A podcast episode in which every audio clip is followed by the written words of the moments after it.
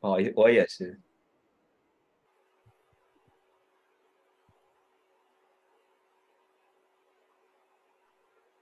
大家晚上好，啊，欢迎各位校友，欢迎各位朋友来到我们今天加拿大北大校友会书香阁的分享。啊，今天是我们第六十六期，啊，我是书香阁的张渊。今天呢，我们非常荣幸的邀请到了我们北大医学部，呃，临床专业的校友张彦波博士来为我们做分享。然后这也是延续我们一直啊，我们最近以来最近几期的。关于健康教育的分享，呃，我简单介绍一下张彦波博士。呃，张彦波博士本科毕业于北京医科大学临床医学专业，也就是我们现在的北京大学医学部。啊，然后之后呢，他在呃北京大学精神卫生研究所取得博士学位。呃，之后再来到了加拿大，在萨斯卡川和 Manitoba 等大学都接受了博士后训练。啊，之后又完成了五年的精神科专科医师训练。之后，呃，张博士获得了加拿大皇家内科及外科医学医师学院院士以及加拿大执业医师资格，也获得了各种呃国际和加拿大呃等呃学学会的会士以及其他的荣誉。现在呢，张博士是在加拿大阿尔伯塔医学院精神科的医师，然后也是呃副教授。呃，他也参与了培养，呃，培养医生和博士生等等。他呃在精神卫生领域内从事临床教育以及科研等等，呃不同的呃不同类型的工作。然后在这个领域进行了非常深入的呃深入的研究和呃工作吧。然后他的研究兴趣主要呃集中在使用动物和临床呃临床研究精神卫生和呃精神卫生药物。和脑磁刺激对于严重精神障碍疾病中白质功能障碍的影响，这是一个非常听起来非常高大上、非常高深的一个课题。呃，那么我们今天今天非常的荣幸，请他来为我们做关于抑郁症的分享。呃，他准备了大概半小时的分享，之后呢，大家也可以进行互动和互动交流。那么我们把时间交给张博士。好，谢谢张师弟。然后呢，嗯 啊，大家晚上好。然后呢，呃，很高兴能有机会和大家一起分享，呃，就谈一些我的我的工作领域的一些事情。那么也希望呢，呃，能够帮助到呃，作为一个教育的工作者或者作为医学工作者，能够帮助到大家。那么我在这个校友群里面呢，其实待的时间也很长了。虽然不是经常发言，但是呢，也算是一个老。等于是我是老群友了，所以呢，我今天呢是想简单的介绍一下抑郁症，因为抑郁症呢本身呢，在精神科或者在精神卫生里面都是最重要的一个疾患之一，而且呢，它跟我们所有的人基本上都息息相关。所以呢，呃，今天我准备的内容呢是刚才张元说的大概半个小时，我想留出更多的时间呢，能够回答一下大家的问题，然后呢，这样的话，这这种互动可能对大家。可能更有更有益处一些，所以呢，我现在就我就来分享一下我的这个视频，然后如果有什么问题呢，你也可以在这个呃这个 chat 里面写下来，或者是呢之后呢呃就我们一起讨论，好吧？好，行行。那么 今天我想谈的东西是呢抑郁症，那么当然呃主要呢就从这几个角度来来来来来。介绍一下抑郁症。那么第一就是我们了解一下什么是抑郁症。抑郁症和其他的这些我们生活中经常碰到的，呃，悲伤呀、失去亲人啊，或者是其他的一些精神疾病，它们之间有什么样的一个区别和联系？另外呢，我们怎么去去去去呃去判断它，或者说他去 recognize，去去认识到它，或者是早期的识别，因为尤其是在自己或者在自己周围的。周围的这些亲戚朋友，呃，和自己熟悉的人中间呢，那么这样呢，如果我们能够早期的去发现它呢，那么对于治疗和对于治疗之后的这个结果呢，都会有很大的影响。那么之后呢，我想讲一下，那么如果是如果我们得了抑郁症，那么其实并不是一个，呃，并不是一个不不能不能治疗的一个状况。那么我们从哪些方面可以去帮助我们自己？那么怎么去寻找医疗资源？那么怎么去在整个这个加拿大的医疗系统中间呢，能能能够少走弯路？这是我今天想讲的呃比较重点的一个地方。那么最后呢，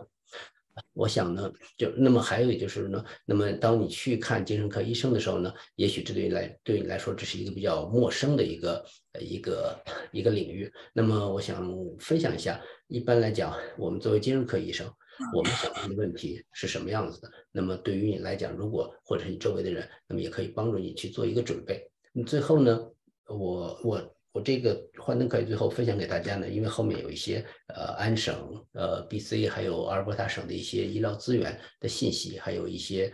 电话什么的。这样的话呢，希望大家以后呢也如果有有需要，那么也可以作为一个 reference。好，那么什么是抑郁症？我想大家可能或多或少，不管从电视上，还是从书籍上，或者是从周自己周围生活中的朋友、呃朋友、家人，或者是其他的途径，都多少有所了解。那么抑郁症呢，它首先呢是一个脑疾病。我们很多人可能会误解它，觉得它是它只简单的一个心理心理问题。然后呢，呃，但实际上呢，抑郁症有非常重要的一个 神经神经病变的基础，就是说呢，我们抑郁症。和我们其他经常看到的帕金森症啊、老年痴呆，或者是说像呃心血管病一样，它都有，它是一个，它首先是一个呃生理的一个变化。那么生理的变化呢，和我们周围的环境还有我们的心理因素之间相互作用之后，才会产生这样的一个疾病。它并不是一个简单的一个伤，一个不开心或者是一个伤感。那么它是实际上呢，它有它它是一个呃。作为一个诊断抑郁症呢，我们会有一个一对一系列的这些这些标准。那么抑郁症看起来是什么样子呢？那首先呢，抑郁症呢，首先它应该是一个不开心的状态。那么如果一个人很开心，那么一般来讲我们不会认为他是抑郁症。抑郁症首先它是一个非常悲伤难过的一种状态，像我们看到的 sadness。那么这是其中的一个角度。那么还有很多人呢，他并不会觉得自己非常的 sadness，或者是非常想去想想哭啊，或者是就是这个这个世界完全是一个黑暗的状态。那么但是呢，他会有一种状态是什么呢？就是说他对任何事情都不感兴趣，就是我们失去了原来对生活中的一些乐趣的一些追求，包括是呢对食对食物不感兴趣，没有任何的这个这个食欲。那么对。对一些其他的娱乐娱乐性的朋友相聚啊，或者是电影，或者是自己原来喜欢的这些运动或者任何东西，他都失去了兴趣。甚至呢，就包括在家里面的这些亲密行为，还有这对于孩子、对于老人这些，他原来他原来曾经是他生活重心或者是生活中快乐的源泉的东西呢，突然一下都变得没有那么重要。那么这个呢？这个实际上是这是两个最重要，对于来我们来诊断一种最重要的两个两个关键的这个症状，一个是非常的伤心难过，一个呢是对生活中的这种乐趣呢失去了兴趣。但并不是说你失去一天两天这样事情呢，我们就会认为它是抑郁症。而实际上呢，我们最重要的是呢，它在至少呢，这个这种这种情绪或者这种呃失去失对这个呃没有任何的这些兴趣状态呢，要持续至少要两周以上，而且两周两周中间呢是需要大部分的时间，那么要超过是是处在这种状态下的，而不是说一天中出现了出现了一次或者两次的状态。那么这些东西都出现之后呢，我们还有一些其他的，比如说睡眠障碍。那么一般来讲，最典型的睡眠障碍呢是晚睡早醒，晚上睡不着觉。因为抑郁症很多的人呢是和呃焦虑呢是混合在一起的，所以呢经常会辗转反侧，呃没有办法入眠，两到三个小时，甚至是更长的时间，嗯那才能才能去勉强睡着。那睡着之后中间呢会经常会醒，呃会醒过来，一旦醒过来之后就很难再入睡。很多人呢，早晨四点钟、五点钟就醒了，那实际上他的给自己上的闹钟可能在七八点钟，所以呢，这样的状态呢是一个非常常见的一个状态。有的人呢，甚至在出现了这个典型的抑郁症状之前呢，他会先出现的是失眠和和这个睡眠的改变。那么还有一些呢，我们叫做非典型的抑郁症呢，是他一旦出现抑郁状态，第一件事情是睡眠变得非常的多，疲劳，然后呢睡不够。还有呢，就是他会会会，就是他的食欲会变得很强，那么吃吃开始吃吃，就说等于把是等于这个呃食物摄入量呢变得非常大，然后体重会增加。那么当然呢，疲劳是一个非常重要的一个一个指标。那么早晨起来之后，整个一天中的状态呢就是一个非常疲劳状态。那么典型的抑郁症呢是早晨起来之后是最最感觉对生活是最最没有希望，最感觉是是抑郁症最严重的时候。然后呢，一天中呢，慢慢的开始有一些有一些缓解状态。那么，当然更严重的状态是，包括他从这个社这个社交，还有整个的这个社会功能的这个减弱，造成了他自己的这个 self isolation。那么他有很多的有 anger 的 anger outburst。那么没法注意精力，经常看书、看电视，不知道自己在看什么。那么更严重呢？很多的人呢会会出现酒药依赖的症状。那么，那么最最严重的状态呢，就是百百分之二十以上的人呢会有自杀的倾向和自杀的想法。当然不是每个人都会有自杀的行为，但是呢，这个有了自杀想法呢，实际上对于患者自己和患者的家人来讲，是一个很很大的一个一个打击，因为对于很多人来讲，这是一个很恐惧的一个事情。所以总体来讲。只有在经过了很长一段时间，就是说至少是在两周，那么持续的出现这种症状，那么这些症状伴随了很多的社社会功能和和生活自理功能的这些下降和影响，那么这时候我们才会考虑它是抑郁症。那么抑郁症除了我们的心理状态之外呢，我们还有很多的这种这种这个生理性的这个生理性的表现，例如说很多人他的主要的症状呢是疼痛。那么还有很多是胃肠道的一些胃肠道的一些障碍，或者是胃肠道的不适。那么很多的他会抑郁症呢的患者中间会有很多的人呢，他会有这个免疫系统功能下降，经常容易出现出现其他的感染性的疾病。那么当然刚才我已经讲了这个睡眠的问题，那么很多这个会造成高血压。那么其下面一章我也会告诉大家，就是说它这总体来讲，就抑郁症它不光是对这个心理问题的这一个是有很很严重的这些后果，它实际上对我们的生理生理和是一个这个躯体功能影响也很大。那么抑郁症往往呢并不是一个单发的疾病，抑郁 抑郁症的中间几乎超过百分之五十的人，他会伴随焦虑。尤其是在老年人，比如说我们在六十岁、五十岁、六十岁以上的老年人，那么焦虑的状况会会更严重。那么同时呢，在儿童中间呢，抑郁症因为因为孩子呢对自己的这个与这个情绪的表达能力会很低，那么他对这情绪的控制能力也会相对的低，所以呢，很多会出现一些这种行为的，就说行为异常，或者是我们叫做品性障碍。那么，嗯，还有很多呢，是因为我们我们在。因因为社会的因素，因为我们自己的对这个对抑郁症的偏见，这些各个方面的因素呢，那么很多人他没有办法去救，不不愿意去就医，或者是没有找到合理合适的途径呢，他们往往呢会会依接接触于酒精或者是药物，所以呢，在患在抑郁症的患者中间呢，我们还要注意很多的人呢，实际上是在酒药依赖的这些这些疾病呢，也会很多的伴发。那么，抑郁症。我们常见的呢有很多种不同的类型，那么我觉得这个就就简单的给大家介绍一下。那么刚才我所讲的呢，就叫做呢，就是我们叫做 major depressive disorder，就是我们叫做重症抑郁，或者是我们平平常简称的抑郁症，是一个典型的抑郁症状态。那但是还有一些呢是，它虽然不是说严重到了我们失去了生活功能或者失去了社会功能、失去了职业功能，但是呢，基本上呢每一天都很不开心。很难很难很难有一个像我们这样的情绪的一个波动，但是他的绝大数绝大多数的这种情绪的状态呢是不开心的状态。那么有的时候呢，在两年里面呢，几乎呢没有超过两个月能够回到正常的这种情绪基线，我们叫做呢叫我们叫做持续性的抑郁。那么还有大家可能也听说过叫做呃躁郁症或者是躁狂抑郁症。那么就是说呢，这个它除了有抑郁项之外呢，那么还它会会周期性的进到躁狂项。躁狂项就是我们过度的兴奋、过度的过度的自信。那么很多人呢会可能会出现呃疯狂的花钱，那么做一些超出自己平常这个这个认知或者是自己的这个判断能力的事情。那么这我们这个呢叫做双向的双向的抑郁。那么还有一个。非常重要的东西呢，是我们叫做围产期的抑郁。什么是围产期抑郁呢？就是在在这个在在在这个呃，在女性怀孕期间和在在在这个分娩之后的四周之内出现的抑郁症状。实际上，甚至我们所有的这个抑郁症的患者，女性抑郁症患者中间三分之一的人，她的第一次出第一次抑郁症都是在这个围产期。所以，围产期是非常非常重要的一个，也 就说是一个高危的因素，对于抑郁症来讲。而且呢，危产期的最重要的一个死亡因素就是就是抑郁症的这个药药，就说这个过量，药物过量或者是自杀。这就是为什么在这个在这个环境中间，或者在对这样的一个特定人群呢，那么对抑郁症的筛查和对这心理治疗的心理方面的筛查呢，是是头等重要的一个大事情。那么，因为它的治疗过程中呢，我们还会牵扯到对对这个胎儿的这个呃药药物选择对胎儿的影响，那么还有这个母乳喂养对胎儿的影响这些不同的事情，所以呢，造成了有一些有一些有一些呃，我们你说就说。有些患者呢，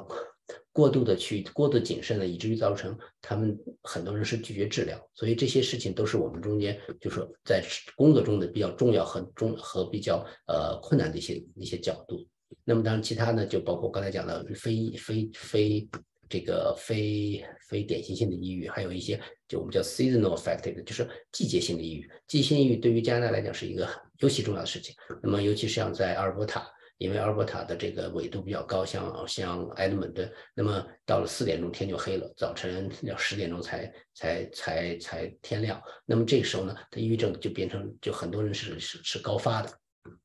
好，那么抑郁症本身女性多于男性，这是一个，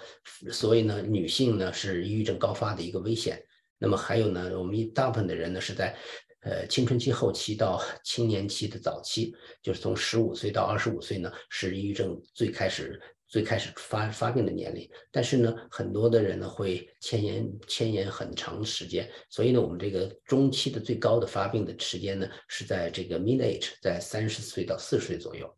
那么，在这个这这是美国的一个调查发现呢，我们这个亚裔呢的这抑郁症的比例呢相对较低一些。但是呢，这个呢。我持怀疑态度，是因为什么呢？因为，因为我们咱们的文化，还有咱们自己的对这个抑郁症或对精神疾病的这一些，呃，有一些有一些偏见吧。那我怀疑它有会有人为性的造降低了咱们自己对抑郁症的一些报道。那么，抑郁症呢？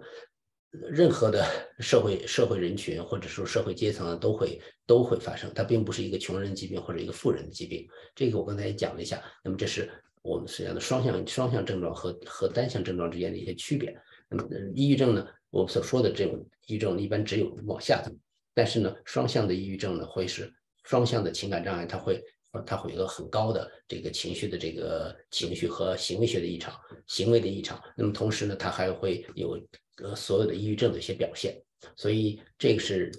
我们经常会会把抑郁，因为它治疗治疗的药物和我们治疗方法都不一样，所以这是一个在看看我们所有临床医生的时候呢，最重要的一件事情就是先分清它到底是单向的抑郁还是双向的抑郁。那么抑郁症和我们平常讲的 sadness 之间的区别呢？sadness 一般呢，它是 因为有些诱因，那么另外呢，它是一个短暂性的一个一个情绪的表现，它不是一个持续性的一个情绪的表现。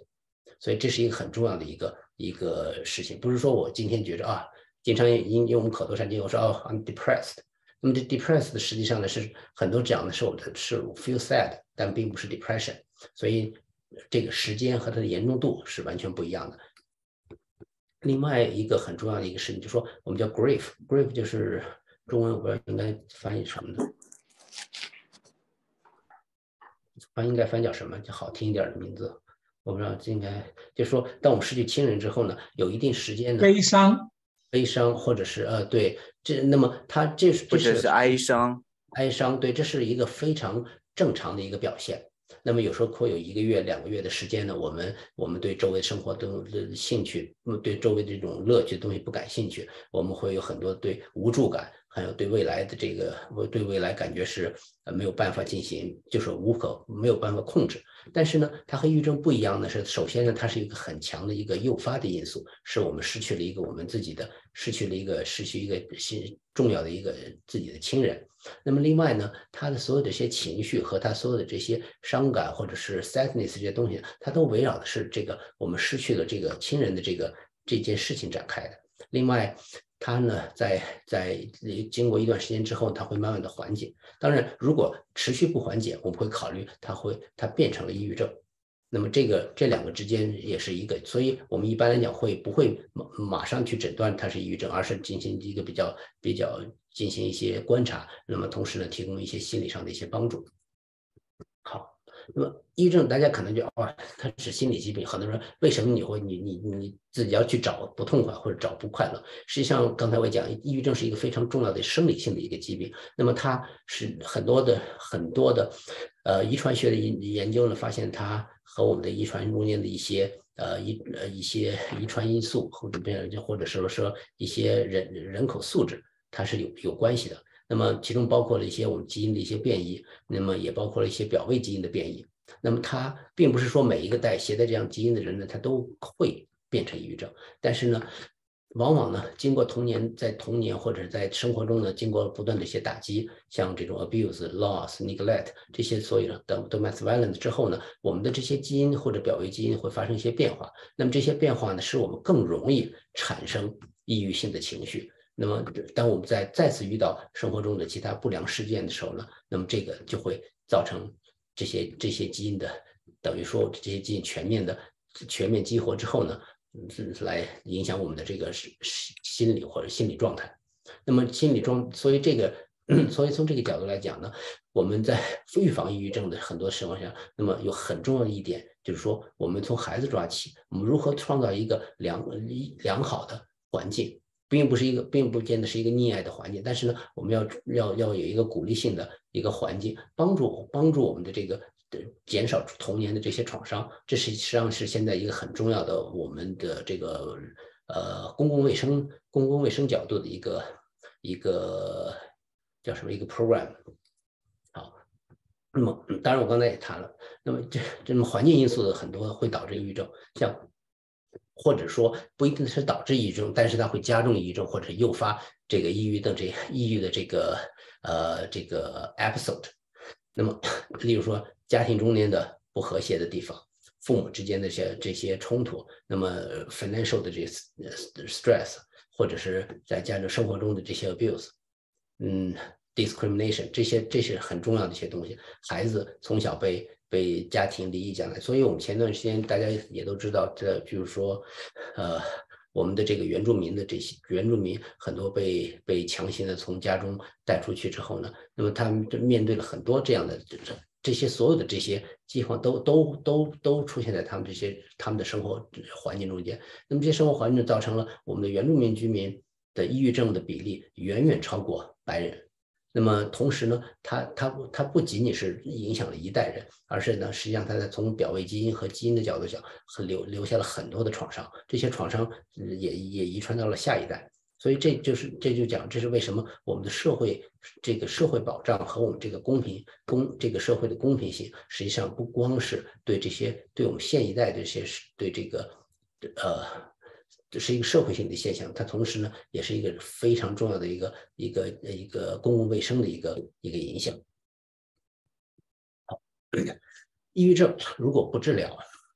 那么它会造成很很严重的这个躯体性的一些问题。比如说，我们在从这样可以看到，在患患了帕金森症、癌症和这些这种，那么就百分之这医学上近百分之四十，从百分之十几到百分之百分之五十的人呢。都会伴发抑郁症，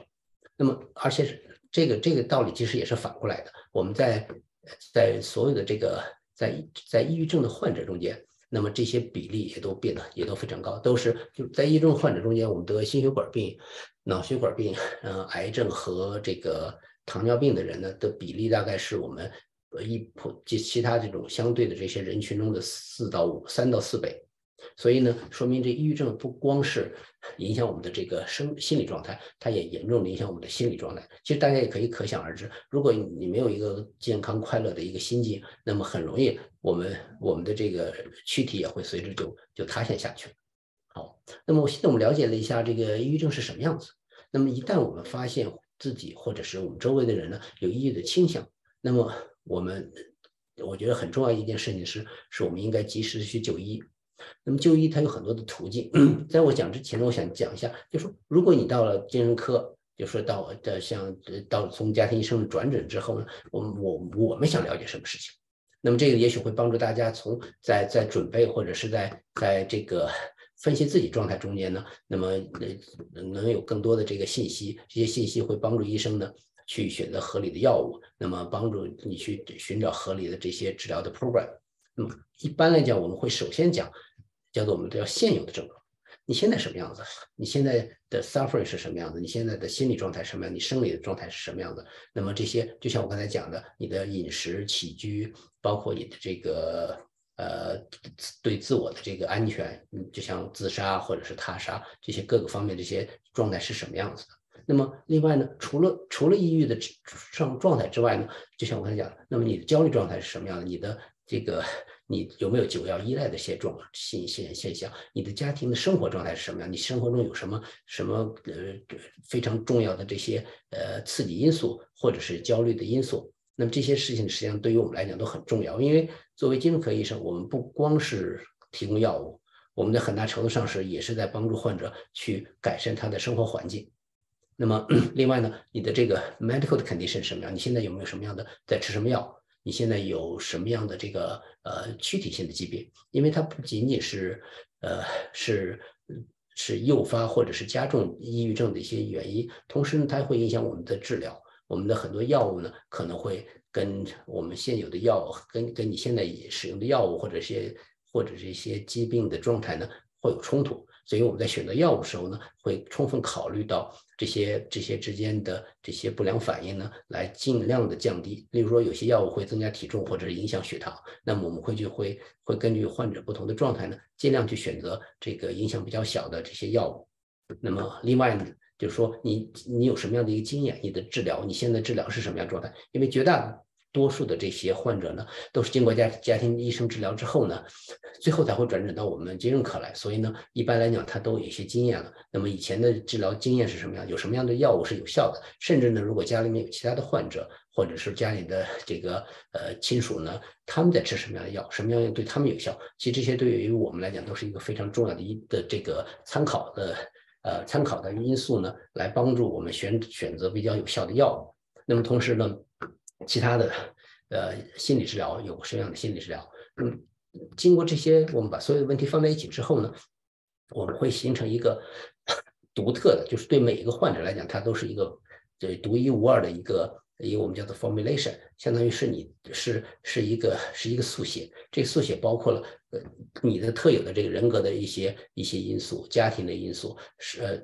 精神和躯体的因素，所有这些因素之后造成，那么现在。一个独特的、无独一无二的这个焦虑症，那么只有你是这样子，没有别人并不是这样。那么只有通过这样，我们才能够提供一个我们叫做个体化的一个治疗。每个人治疗虽然药物是一样，但是我们的具体的很多的其他的一些东西是不一样的。那么这些呢，是因为我们根据你自己的环境、根据你自己的这些需求，以及以及这个优势，就和和这个和出现的这些危险因素来做一些决定。好，那么治疗呢？大家看有很多不同的，那么 travel，那么增加营养，那么有一些增加一些交流，那么还有一些呃像音乐呀，还有体育、yoga 这些都是实际上都是在不同的阶段的，实际上都是有不同的作用的。那么我我最喜欢讲的一个东西呢，是我们 在不管在我们在管理管理一些疾病的时候呢，呃，药物呢永远是。放在放在后面一点的东西，在药物在我们使用药物之前呢，有很多我们自己可以力所能及要做的事情。那么这些呢，我觉着这些呢，我希望这是我今天希望大家更能了解的一些地方。比如说，我们如何呢去改善我们的睡眠？那么如何进行规律的这个呃这个健身的运动？如何改善我们的营养？那么然后呢，戒烟戒酒。那么同时呢，嗯，把一些呃，我们重新来看一下我们的我们现在使用的这些药物，有哪些药物呢会影响我们的情绪？那么这些事情实际上呢，看似是看似是简单的事情，但是它对我们的治疗或者是对患者的这个呃是这个生活质量的影响是是完全不一样的一个一个起点。所以我所有的患者，我现在的一个习惯就是说，我会把 一个呃这个他。他这个要求他去做的这个这个这个运动的这个处方，我我不会只是在在口头说一下，我会给他实际上的写在一个处方里面，非常认真的告诉他，你一天要做多少多少大的运动量，这运动量的这个指标是什么样子的。之后呢，我会让他用他的手机记录下来。那么在下一次在复诊的时候，我第一件事就是你先把手机拿出来，我要先看你的这个你的这个你走多少步，你这运动量在哪。那么这样来督促患者呢，能够对我对他自己的健健康进行自我的健康管理。那么另外呢，我们如果有了些有了这个精神问题精神问题的需求呢，那么我们自我的这个教育，还有家家庭的教育，能让我们消除偏见，同时呢，学习一些呃比较比较呃 supportive 的这些这些方法，那么它实际上对我们的这个患者的康复都是非常重要的。那么当然，下面呢，这个这个 social support 实际上是一个非常非常重要的一个地方。说很多的患者他自己吃不饱饭，或者是根本没有一个地方可以可以去去去去落脚，或者是或者是呃或者是这个避寒，那么任何药物都不可能去改善他的情绪。所以我们经常会和这个社工一起，首先呢，让我们的患者呢能有一个比较稳定的环境。这个环境包括你先能够吃到饭，先能够有一个地方睡觉，先能够有能够能够有地方保暖，之后我们再会再考虑其他的这些所有的其他东西如何进去。那么这在这种情况下，我们的药物才会发生，才会有一个效果出来。当然，这中间呢，呃，这心理治疗我会稍微拖后讲一下。那么另外一个和其他的这个我去看医生不同的地方呢，是我们对这个呃对这个。呃，患者的这个自我危险性或者他对他人的危险性这件事情看得很重，因为因为这个自杀的这抑郁症是自杀的第一大的危险因素，所以我们会非常重视去和患者沟通，患者家人的沟沟通，那么积极的去帮助患者去去来这个 监控他自己的这个危险性的行为。当然不是说我们把每一个人都会放在医院里面去。那么绝大多数人有一有自杀想法的人呢，我们其实都是送回家了。但是呢，我们会根据这我们自己的一些评判的标准呢来看，来来决定是不是在这个时候有有这个有这个那个叫 immediate risk。好，之后我们再会考虑什么样的药物，呃，对患者最有效。那么从那么从两个角度，一个是。那么吃之后的副作用是什么样的？一个是呢，它是不是它它是如何是有效的？所以呢，对于不同的患者呢，我们会有不同的一些一些药物的这个选择。那么这个呢，肯定是会和患者进行讨论之后呢，那么得到一个最佳的一个方案。但是不一不见得每一个药物都会马上起效，因为我们至少有三分之一的患者在换了不同的药物之后呢，都没有办法进行就没有办法康呃康复，不应该叫康复，叫做叫做缓解。所以呢。在这种情况下呢，我们就会用不同的其他更更更多的这种药物的组合，或者是我们会用这个电电击的或者电抽搐的疗法，或者像我经常我现在在每天临床工作主要的呢是呃是用磁磁刺激的疗法来治疗这些其他患其他药物无效的患者。所以，那么药物这些东西我今天不想介绍呢，是因为它呢，第一呢，它它。对于咱们自己来讲呢，是很难控制的。第二呢，那么每个人的这个状况不一样，那么只有在在在需要的时候，我觉得可能才有效。但我想讲一讲讲一点这个心理治疗的这些方面，因为心理治疗的这些呢，我想不管对于我们是不是有抑郁症，我们每个人都会在生活中呢遇到一些挫折或者一些一些这个应激的状况。那么那么帮助我们改善我们的这个这个处应对的方法，那么。我觉着可能对大家来讲都或多或少会有一些会有一些启发。好，那么抑郁症就像这这是我们这这是一个非常典型的抑郁症的一个一个一个恶性循环的一个状态。那么就是首先呢，抑郁症他自己，我我经常会讲，就说抑郁症的患者呢，他实际上是戴着一个变色眼镜在看这个世界。那么原来是中性的一些状态，那么会马上会染上一些颜色之后，我们自己的自我的第一个反应就是这这个世界一切都不好，所有事情都在针对我，针对我我的这个生活是一无是处。所以这些很多人呢，是因为我们的一个自发的这种一个负性情绪的东西。那么这时候会把我们生活中其他的一些呃没有不不是非常相关的一些经历呢，变成一个非常 negative experience 之后呢，它会直接影响到这些 negative experience，直接会影响到。就是我们如何来看待和理解我们的和体会我们的这个这些经经历呢？那么直接会影响到我们自己的这个情绪，所以我们的情绪会就会变得非常的非常的这个压抑，或者是我们这情绪会变得非常的负性。那么这些负性的情绪会反过来呢，会会会会对我们整个对这些思维的这些模式和我们这个思维的状态呢，又会有一个负性的影响。这样这样不断的下去之后呢，当我们的情绪不好，当我们对这个世界看法看法非常负面的时候，那么会直接会影响到我们我们对我们自己的这个身体的这个这个和等于相对于我们对环境的一些应对，那么不会像以前一样会去重视重重视我们的人际关系，重视我们的这个身体健康、饮食健康。那么这种情况下就会 就会就会变得。呃，就会就会直接下来之后呢，会把我们很多呃原来好的帮助有帮助性的这些这些习惯呢，就都打破掉，所以这会会不断的会不断的往下往下，就等于是等于是往下坠落。那么这种情况下，我们如果我们没有一个好的一个一个这种生活习惯，那么我们的这情绪状，就是我们的这个生活体验会变得更糟，所以它就会不断的往下走。那么，那么现在要讲的一个呢，是一个。就是说，是在治疗医中最广泛使用和最和已经被证明的是最有效的一个治疗方法呢，叫做认知行为疗法 （CBT）。那么 C 是什么？C 是 cognition，那 B 是 B 呢是 behavior，所以呢叫做认知行为疗法。认知行为疗法是一九六零年代的时候呢，是被在美国呃的这有一个心理学家叫 Baker，Baker 他他发明出来的。那么如何理解这个东西呢？实际上呢，这样这个对我们来讲，每个人可能都有这样的经历。说我们的情绪从哪来？我们的情绪不是直接冒出来的，我们的情绪是根据我们想的和判断的东西来决定我们的情绪。比如，例如说你在路上走，你比如说你在样街上走，然后呢，对面过来呢是你很好的一个朋友，那你打招呼，但你的朋友就没有无视你，直接走过去了。那么这时候。你的情绪可能会是不同的情绪，我想每个人我们大家可能自己都在想，那我会我会怎么来理解，或者我会怎么来判断这个东西？那有的人会认为自己受到了侮辱，或者是或者是为什么，就说会有很多负性情绪，为什么为什么他他他他，这我的朋友对我这样，所以那么如果是这种状态下，那么实际上呢，我们的情绪会先出现，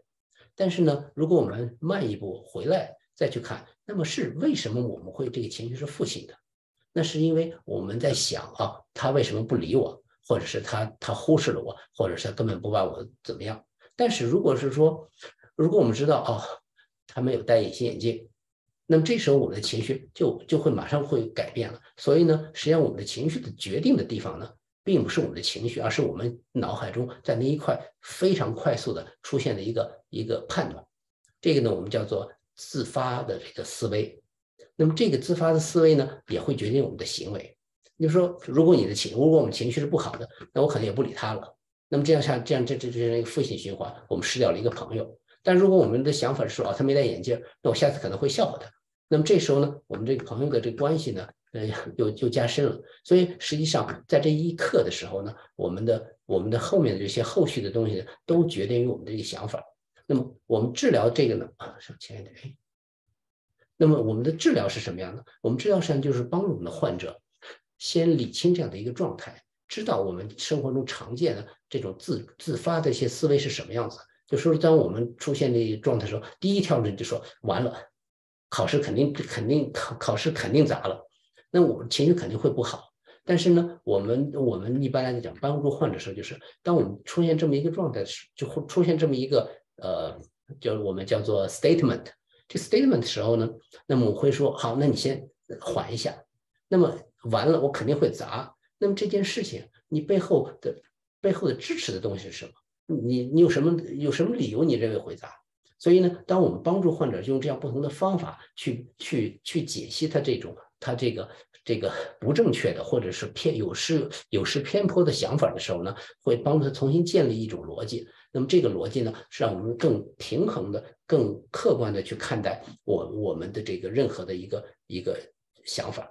就包括我们刚才也谈到的，我们对于疫情的想法，我们对于健康的状态的想法，我们的一些政治的想法、理念，这些事情实际上很多都是一个我们叫做 automatic thinking，它并不是基于我们自己的，并不是基于客观事实的一个存在进行的判断，而很多呢是我们直接跳出来的一个想法。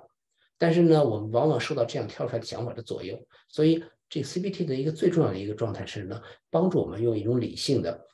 更有、更、更、更基于现实的或者基于事实的这种这种逻辑的方法呢，来平衡我们的这种状态。说哦，原来事情没有那么糟，那么我们这么想这件事情，是因为我们把那些那些呃有帮助性的、有机或者是说有意义的这些方面的东西呢，都都给蒙蔽掉。我们只看到的是是一个事情的负面。所以通过这样的方法，我们可以帮助他去改变他的行为。那么另外一个呢，就是当就是这个行为疗法。那么这个我今天就不在这儿介绍了。下面另外还有一个呢，嗯，也许也许也许这个当你去做治疗的时候呢，有会人会给你提出来，就是说帮助你治那么叫做叫做个叫做 interpersonal 疗法。就这 interpersonal 疗法呢，重要就是。重要的是，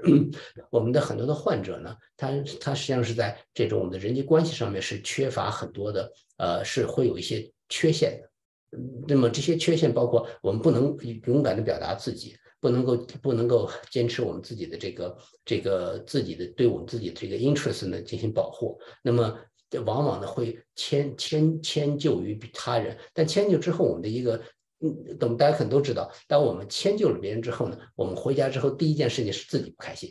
所以呢，这有很多的我们的很多的表达方式上面，或者我们的这个沟通方式上面的缺陷呢，会让我们在生活中呢，觉得自己这个很多事情是一直在受委屈，或者是我没有办法去去有一个很合理的很。很呃平衡的人际关系，所以这个呢也是一个，就是在我们在治疗过程中呢，我们会帮助患者去训练，然后去找出他的这些这些这些 deficit，然后呢帮助他呢进行这不断的训练，那么让让他的人际关系和他在人际关系中的这个角色呢变得更变得更正正向，变得更有更有自己的这个可以自我控制，这种状态下呢可以去帮助我们去缓解很多的这个抑郁性的抑郁的症状。好。那么，如果大家感兴趣，那么这有一些网站呢，到时候大家可以自己去看。那么这个呢是第一个呢是是是安省政府已经批准的，那么就是网上的免费的这个这个 CBT 的这些 training 的或者是一个治疗。那么另外这边这个呢，大家看到叫 Mind Over Mood，这是我最喜欢的一本书，它是一个自我治疗的一本书，如二十块钱，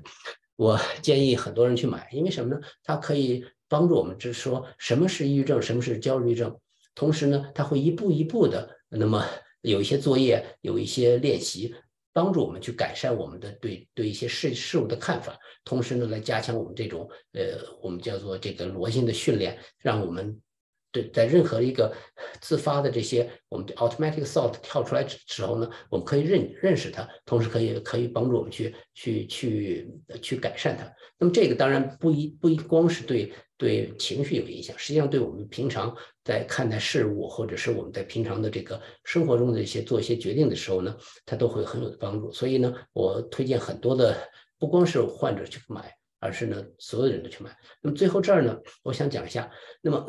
作为一个患者，我们如何在这个整个一个非常复杂的这医疗系统中间呢，去找到合适的呃点去做？好，如果我们怀疑自己有这个抑郁、抑郁，或者是周围家人有抑郁倾向呢，那么首先呢，我们应该知道哪儿去找什么样的人去做。那么一般来讲，从医疗系统口呢，那么我们你所有的家庭医生呢，都是你的第一选择。那么家庭医生呢，他有很多，他受过很好的一些训练。我们所有的家庭医生都要在我们的精神科呢。哎啊，所有的家庭人都要在我们的精神科呢经过一些培训，这样让这样的培训呢会帮助他们具有这个呃筛查、诊断和治疗的能力。那么绝大多数的患者呢都是我们家庭医生在治疗。如果家庭医生治疗失效之后呢，才会转到我们这个专科医生这儿来，这是一个角度。那么大绝大部分这个呢是通过药物的治疗，但是呢我们还有很多就是。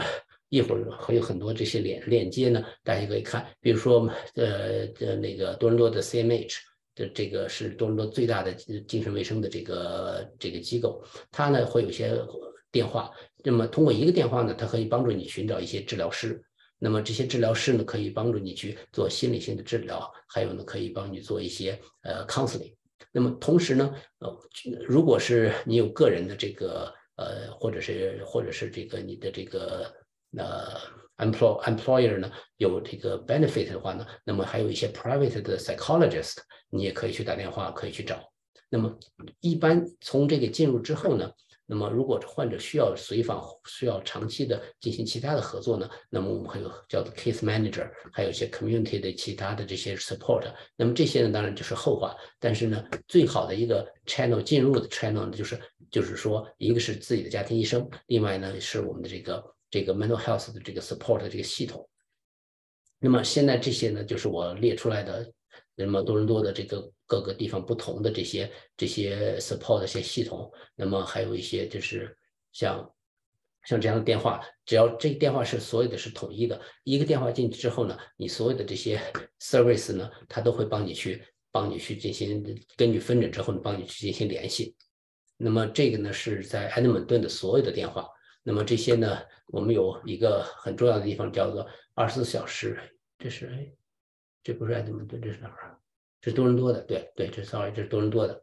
对。然后呢，下面这是埃德蒙顿呢，我们有一个很重要的叫做 Access Twenty Four Seven，这是我也工作的一个地方，就是我们有二十四小时的一个有有精神科医生，有有这个有健康有这个心理医生和这个还有我们的心理学医学的护士，二十四小时值班的一个地方。所以，如果有任何的一些问题，可以直接拨打这电话，或者是直接到直接直接到到这个门到这个急诊去。那么它不是一个急诊，但是它是一个呃二十四小时的这个这个精神科的一个服务的专线，所以呢会很快的帮助你进入到就是获得需要的帮助。那么当然，如果有其他的问题，比如说酒药依赖的问题，有这些所有的这些信息都在这儿。那么大家呢也可以自己在网上去找。当然，我这些呢就算是抛砖引玉。那么这 BC 省呢也有它自己的所有的这些连接的系统。所以了解这些东西，我希望呢大家在在就医或者是在帮助其他人的时候少走弯路。那么最后就是说，我们不光是要没有病。那么是另外一个更重要的状态，是我们知如何为来来使我们这个 mental health wellness，嗯，那这变得更好。那么这就是我们我们非常满意我们是谁。我们呢，在我们的生活中呢，有做很多有意义的事情。那么我们会有一个比较正常的一个 self control。那么对别人呢，是一个包容嗯包容的一个态度。我们可以去 tolerance 不同的。意见不同的态度和我们不一样的东西，那么我们会心怀感激，然后有一定的这个幽默感。那么同时呢，我们会对我们的生活呢，希望有一个，我们会希望我们有一个 hope 在那儿。所以这些事情实际上都是我们来帮助自己去说，我有没有一个比较好的一个这个这个 mental health 的一个状态。如果某一些上面出了问题呢，我们可以及早的去调试。这样呢，会帮助我们大家呢，呃，少少去，呃，少走弯路，同时呢，我们的生活质量变得更高、更快乐。好，我今天的这个分享就到这儿，然后呢，我想再留一点时间呢，呃，如果长一点也没关系。我想和大家就说，如果有任何的问题呢，我也愿意就说尽我能力来回答。谢谢大家。好，非常谢谢，非常感谢张彦波师兄。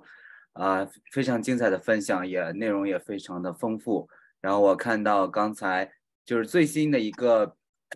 一个评论里面提到说，如果时间允许的话，可能大家还想看一下电话和机构名称的那一页。然后我看到，不好意思，啊，在啊在聊天框里面也有一些问题。然后我们可以可以先来回答聊天框里面的问题，嗯，好的，然后再回答一些一些我们现场提问。我看到 Christina 已经举手，但要不我们先来回答？我我先注意，我注意到了，我们先来回答聊天框里面的，可以。好的，行。那么第一个呢是袁师兄吧，应该是。嗯，问的是 any physical changes of the brain the depression？是的，尤其是呢，我们这个呃，在不断的就说为什么我们的治治疗呢？我们不希望我们的患者呢马上停药，吃两个月就停了。一般来讲，第一次抑郁症呢，我们至少要吃六六个月到到到到一年的药。第二次第二次复发要吃两年的药。第三次复发之后呢，我们就不希望患者停药，就是因为不断的复发之后呢，我们的脑大脑的变化就会很严重。那么随着这个随着这个时间的延长。场呢，我们会有很多的脑萎缩的一些表现，同时呢，我们会有一些会有一些这个神经元丢失的一些现象，所以这是这是一些比较 subtle 的这些表现。当然呢，那么我们在这些呢是在这个核磁或者是在在我们的其他的这些目前现有的检查中是没有办法得到的。很多的研究呢是从我们后来的这些解剖学中间得到一些研究。那么这是呃。病这是结构的变化，但是我们很多生理性的变化，比如说我们这个脑脑功能，脑的不同脑区之间，它是它是有不同功能的。那我们这个功能实际上是有很多偏差的。那么这些偏差呢，是我们我们当我们做这种功能核磁时候可以看得出来，有些脑区的激活呢是特定性的和我们的这个抑郁症相关的。那么但是这些激活之后呢，实际上它对我们的这个脑的我们的认知，对我们的对事情的判断和我们对情绪的这个这个控制呢，就都发生了一些变化。好，那么好，谢谢。下面的是，Please check your audio connections。自我，嗯。对自我管理的很难迈出第一步，我觉得这件事情呢，实际上呢是一个是我们可能所有人面临的共同的一个共同的一个问题，不光是不光是我们的这个患者，患者尤其的困难。所以为什么我们需要所有的这些医生，还有我们的这些工作者呢，共同呢去帮助患者营造一个环境？那么很多是正向的，呃，鼓励性的一些环境，有一些时候呢是我们来作为一个像家长一样的态度。当然，这这对不同的患者是有不同的态度的。因为我很很长长时间是在大学的这个呃给学生看病的这个学生中心，所以呢，我经常会是一个一个相当于一个 maternal 和 paternal 的一种角色，我会非常严厉的要求他们去做这事情。但是我觉得这个效果还是很好的。那么 panic attack 对 panic attack 的话，实际上是这样的，panic attack 呢，它的它有不同的这个逻辑在那儿。那么我要看 panic attack 是因为有特定的诱因造成的呢，还是我们的 panic attack 是没有特定诱因造成的？那么它绝对是我们的一个心理性的一个疾病。但是呢，panic attack 很大的程度上呢，它是一个我们的呃，我们这个叫什么呢？嗯，我们的这个交感性交感性兴奋、交感性神经系统的这个失调，所以。一般来讲，我们的缓解呢是这样的，就是说，首先呢，我们要通过这个心理性治疗的时候，先找到诱因，什么样的东西是我们的这个这个这个焦虑或者 panic attack 最最大的一个诱因。那么第二呢，我们的 panic attack 其实本身并不可怕，我们很多的时候呢，panic attack 最对患者的最害怕的是呢，他害怕会产生 panic attack，就是说我们害怕害怕这件事情。所以呢，对于我们来讲，第一个东西呢，是我们会有一些叫做暴露疗法，比如说在一些环境中间可能会产生 panic attack 的环境里面呢，我们会就是一些一些医师或者是说我们的治疗师呢，会跟患者一起在这样的环境里面去去逐步的体验这这样环境中的危险度，让我们这个情绪的这个情绪到一定程度之后呢，我们可以帮助他。再平复下来，这样不断的去增加他的 tolerance，最后呢，我们让他这个 panic attack 的这个状态呢，慢慢的消失掉。好，嗯，哦，书名书名叫 mind over mood，就是 mind over mood 是什么？呃，是 mind，这应该叫啥呢？嗯，我一会儿再给你我在这再打一下。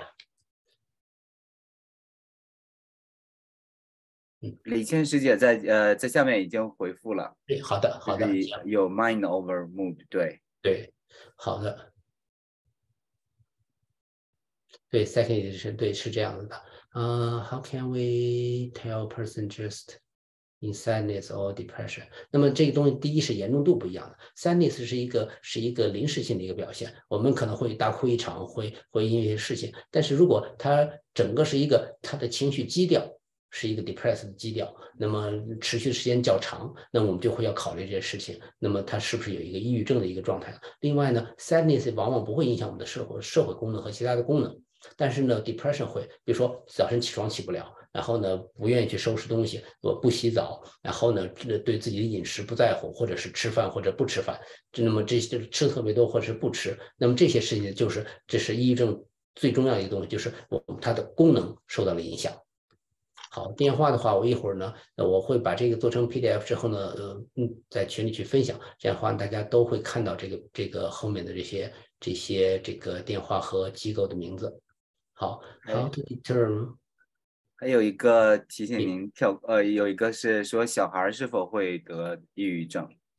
有啊，就说这抑郁症的话，现在是这样，就说抑郁症一般来讲，我们从十几岁开始诊断，但是儿童期的抑郁症是很常见的。那么，儿儿抑郁症是儿童期可能跟多动症，呃，基本上是一样的，就说是普遍的一个东西。但是呢，儿童的抑郁症呢，往往呢，我们需要去把其他的这些呃其他的一些因素呢，叫排除掉。第一呢，像多动症，因为多动症的话呢，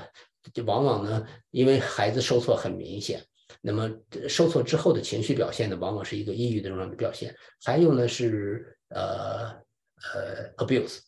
比如说呃 sexual abuse 或者是这个 physical abuse，因为实际上就说我们在儿童中间的最常见的这种呃 abuse 的话呢，呃来自于家庭。就说 sexual abuse 的 number one 的这个 source 是父母，那么所以说呢，往往嗯我们在看患者的时候呢，那么第一件事，如果这个孩子的抑郁来来的很明显，那么会还有一些呃还有很多的回避性的现象，我们第一件考虑是不是有外源性的因素造成了或者是伤害了孩子，那么这是一个很重要的一个东西。第三个呢是，那么就是就是 bully。就是说，在学校里面的这些，或者是 cyber bully 这些事情，往往会造成造成孩子他的情绪上面的情绪上面的一些失控。所以，那么在学校呢，他会很多有很多的 counselor。我觉着孩子的抑郁症呢，是往往甚至比患大人的抑郁症更需要我们去进行一些进行进，就说去 pay attention，然后呢，早早去诊断或者是早去进行干预。焦虑症和抑郁症有什么区别？焦虑症主要是害怕。自己对未来不能控制，那么未来会出现一些出现可能呃出现一些不好的一些结果。那但是这个呢远远超过我们的这个呃就是说这个 disproportionate 的超过这事情。所以呢焦虑症是什么呢？如果我们要比一下，焦虑症是高的，每天就是就就是坐立不安，嗯很害怕事情会发生。那么这时候呢你可能没有精力去做任何别的事情，只是会很担心这件事情发生。抑郁症是低的。抑郁症是我根本我就什么事什么事情都不感兴趣，那么就就对任何事情都都是反应是慢半拍的。那么焦虑症呢，对任何事情都是快好多拍的，就是你会做最坏的 worst scenario 的一些一些想法，任何一件事情你就会把它一竿子打到底，说这事就就完了，很害怕。所以它两个之间是是当相当于是一个是过度的反应，一个是反应不足。如果这样的话，我想大家可能会会了解的就是比较容易一些。抑郁抑郁药呢要看不同的状态。那么大绝大多数抑郁药呢出现的问题是什么呢？就是说呢，抑郁药可能会有一些会有体重增加的的影响，有些呢抑郁药呢是可以帮助你去帮助我们改善这 sadness，但它不见得让你感到快乐。所以呢，呃，第三个呢，抑郁药呢，呃呃，如果是传比较传统的，我们叫做呃 SSRI 的抑郁药呢，它呢可能会对性功能会有一些影响。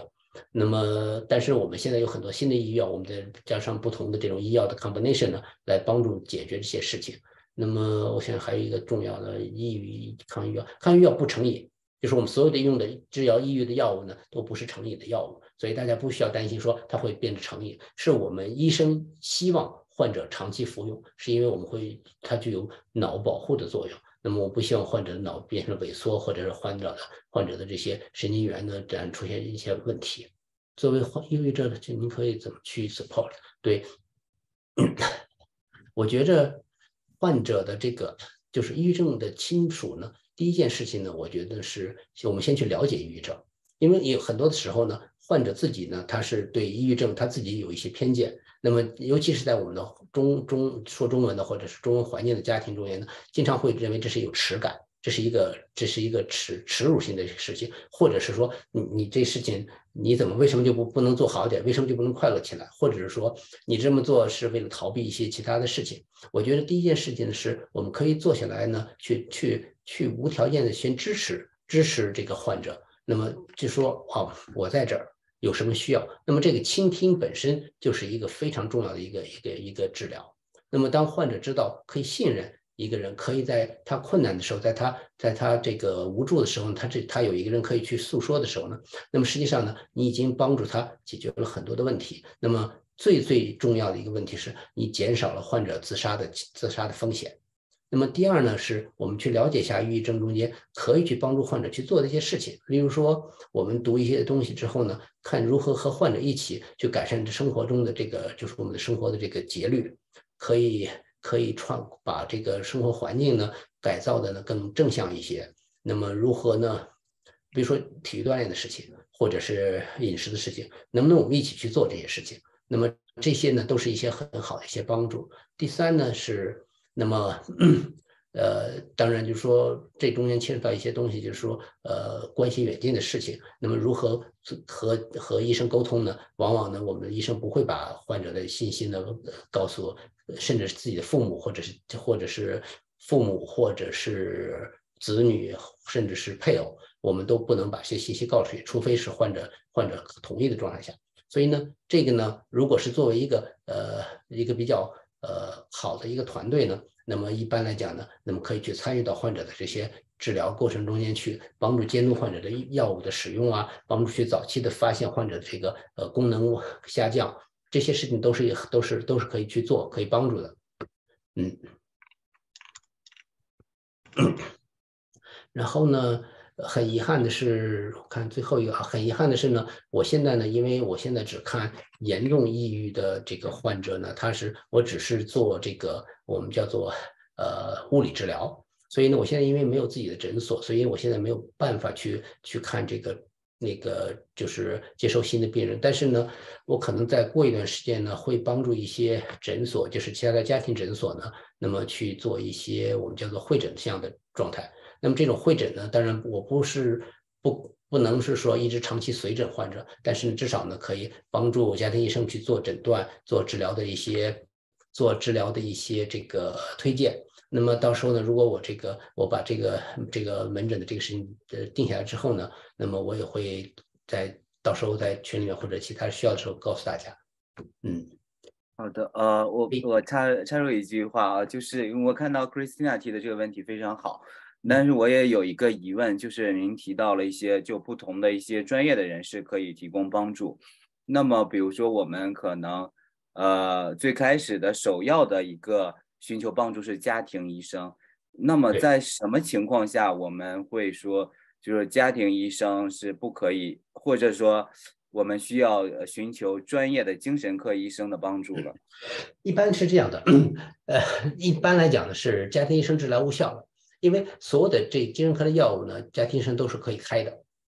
那么就等于说你不需要第一第一时间就让精神科医生去开这个药。那么，呃，往往而且第二呢，我们的药物呢，往往要要要几周才会慢慢起效。那么同时呢，呃，不要期望第一个药物就会起效，所以经常会有这样的一段这样的一段的探索的过程。这个探索的过程呢，往往是不需要家庭不需要精神科医生去参与的。那么，因为家庭医生第一呢，他这个约诊比较容易。那么第二呢，和和这个患者之间的关系呢，也相对呢，呃，比较随意一些。所以呢，你可以有很多的机会跟跟这个看。那么当当我们换了两，一般来讲，我们的原则上，当他换了两个药之后呢，发现这个药物始终就是已经超出了家庭医生的能力之后呢，这时候呢，我我往往往家庭医生会会转诊。那么还有一个原因就是说，那么。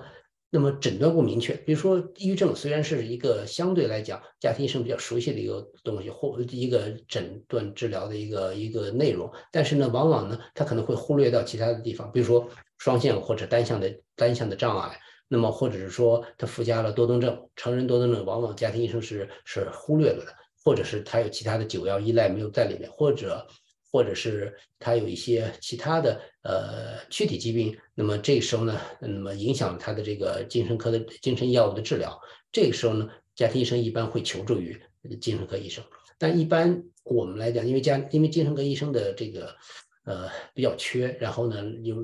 不管是说中文还是不说中文，那么很多的时候呢，儿童精神科呢，甚至我们要等六个月到一年以上才能看到精神科医生。所以呢，我们现在采取的很多办法是什么呢？我们虽然看患者，但是我们不不一直去随访患者，我们把这些时间呢，往往就留下来去看新的患者。这样呢，我们会把意见交给我们的。家庭医生的同行呢，那么去进行管理。如果家庭医生的管理上面很这个出有些问题还是没有解决，我们还会再回去回来，甚至时候是在不太看患者的情况下，直接和家庭医生进行沟通，来来指导家庭医生进行治疗。这样的话呢，尽量的能够让这个资源呢最大化。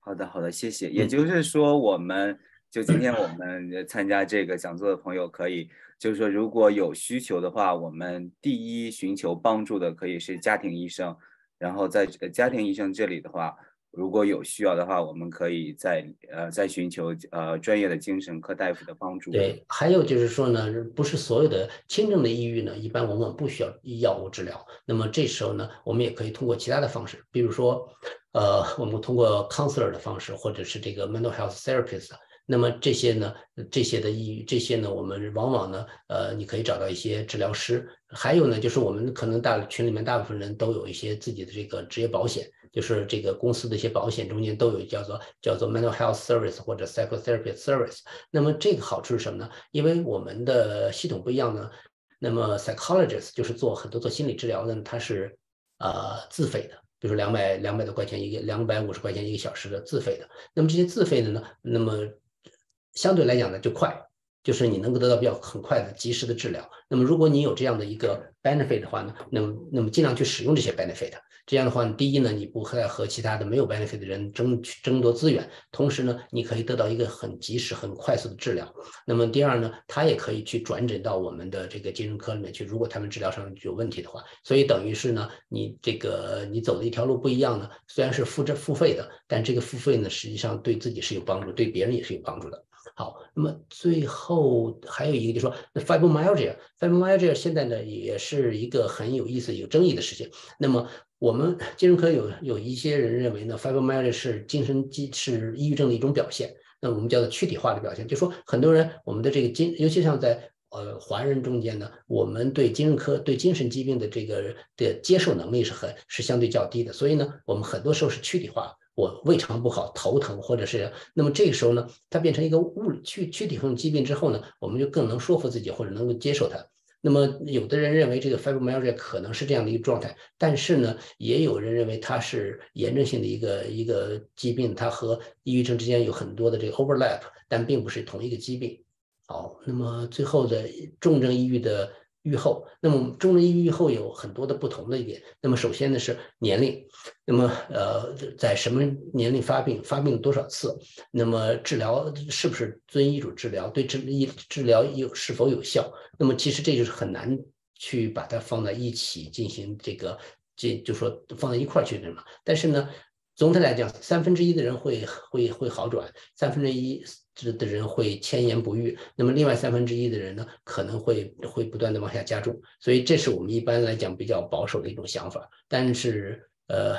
不管不管是怎么去看这事情，我们自己不要去把这个事情放弃掉。不管你是重抑郁还是不是重抑郁，那么治疗我们往往我们都会有很多的办法。而且呢，我现在也在做很多不同的新的一些研究性的办法，比如说以后有机会的话，也可以讲一些，例如说我们可能听说过讲经颅磁刺激，那么还有一些是呃呃，我们现在在做的，包括叫什么，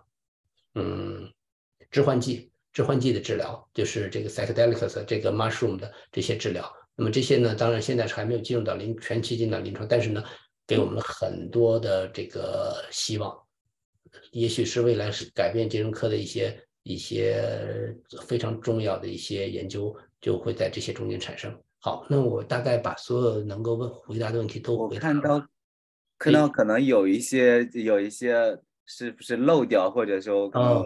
呃，还有我没有注意到，就我看到有一些有些我们就重复出现的一些主题，就比如说我看到大家很多人都在问。这问题都很好，就是说如何帮助别人，如何支持一些身边的一些亲友，如何判断他们需要帮助，以及如何做好一个平衡。就是说，我们想要帮助别人，但是不想就是我们的帮助变成一种压力，然后变成一个反而是适得其反的一个效果。对，所以咱我们所有的帮助呢，都应该是这样的，就是说，那么这个被帮助人需要的帮助，愿意接受的帮助才是帮助。否则的话，任何事情都是都是一个负担。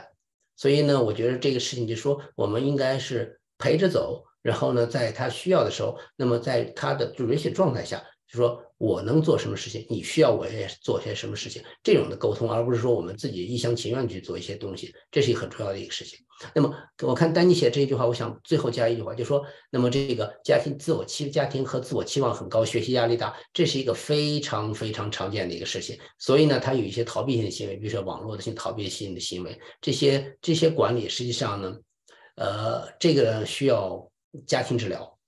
这个东西实际上就你看看，不是学生一件事情，不是学生自己的一件事情，跟家庭也有很大的关系。所以呢，从这个角度讲，要各打五十大板，然后有一个家庭治疗师呢，帮助大家去认识到，原来这件事情不是不是一个巴掌拍响的事情。那么家如何家长来改变自己的期望，改变自己的这个语言和沟通的方式？那么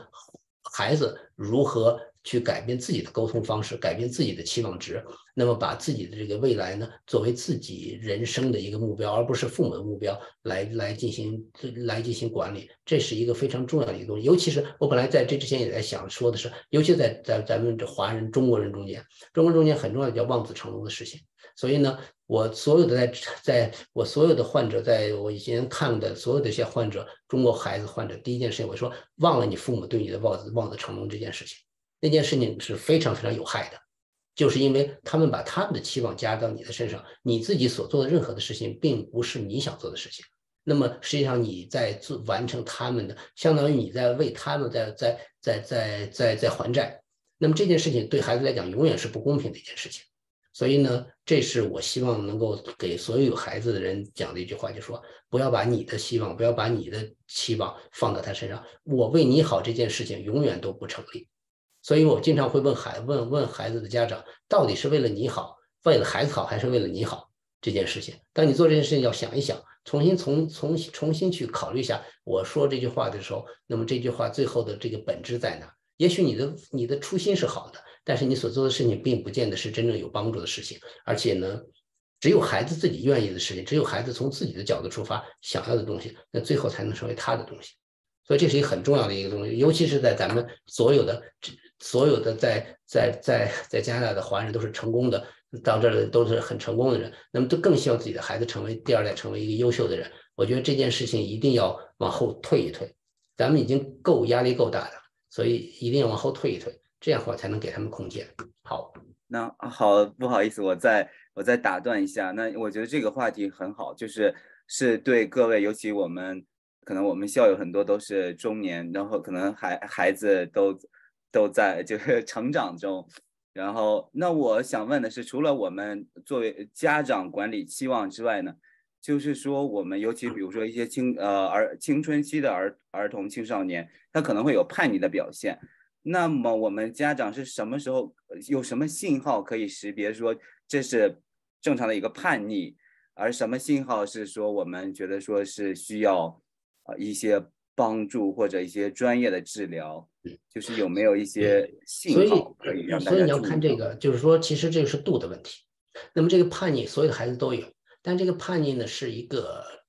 每天都发生的事情。每一件事情都发生的事情，不管有没有道理，都发生的事情，还是他在压力的情况下爆发了，或者说我自己做这事情有时候过于过于严苛，所以那么如果是每天都在发生，每天都都都任何事情都会给你跳起来，任何人都给你跳起来，不光是跟父母、跟朋友、跟家长、跟跟学校的人，那么我们就认为这叫做品性障碍，就说另外一个疾病，就说他整个整个是对抗在跟社会对抗，那么这个绝对是需要去进行干预的。那么还有状态下呢是什么呢？是是我们这尤其是孩子，那么多动症是很重要的一个东西。那么多动症呢，拖延、注意力这注意力容易犯错、不听话、听不进去话，或者是或者是这个或者是永远犯同样的错误。那么这件事情往往是他不能控制的。但是呢，所以这件首先要看到的，他的 frustration 和你的 frustration 是一样的，是一样在那儿的。那么只是你们对待这件事情的看法是不一样的。所以呢，我觉得这个这是一个非常重要的一个度的问题。那么就说它的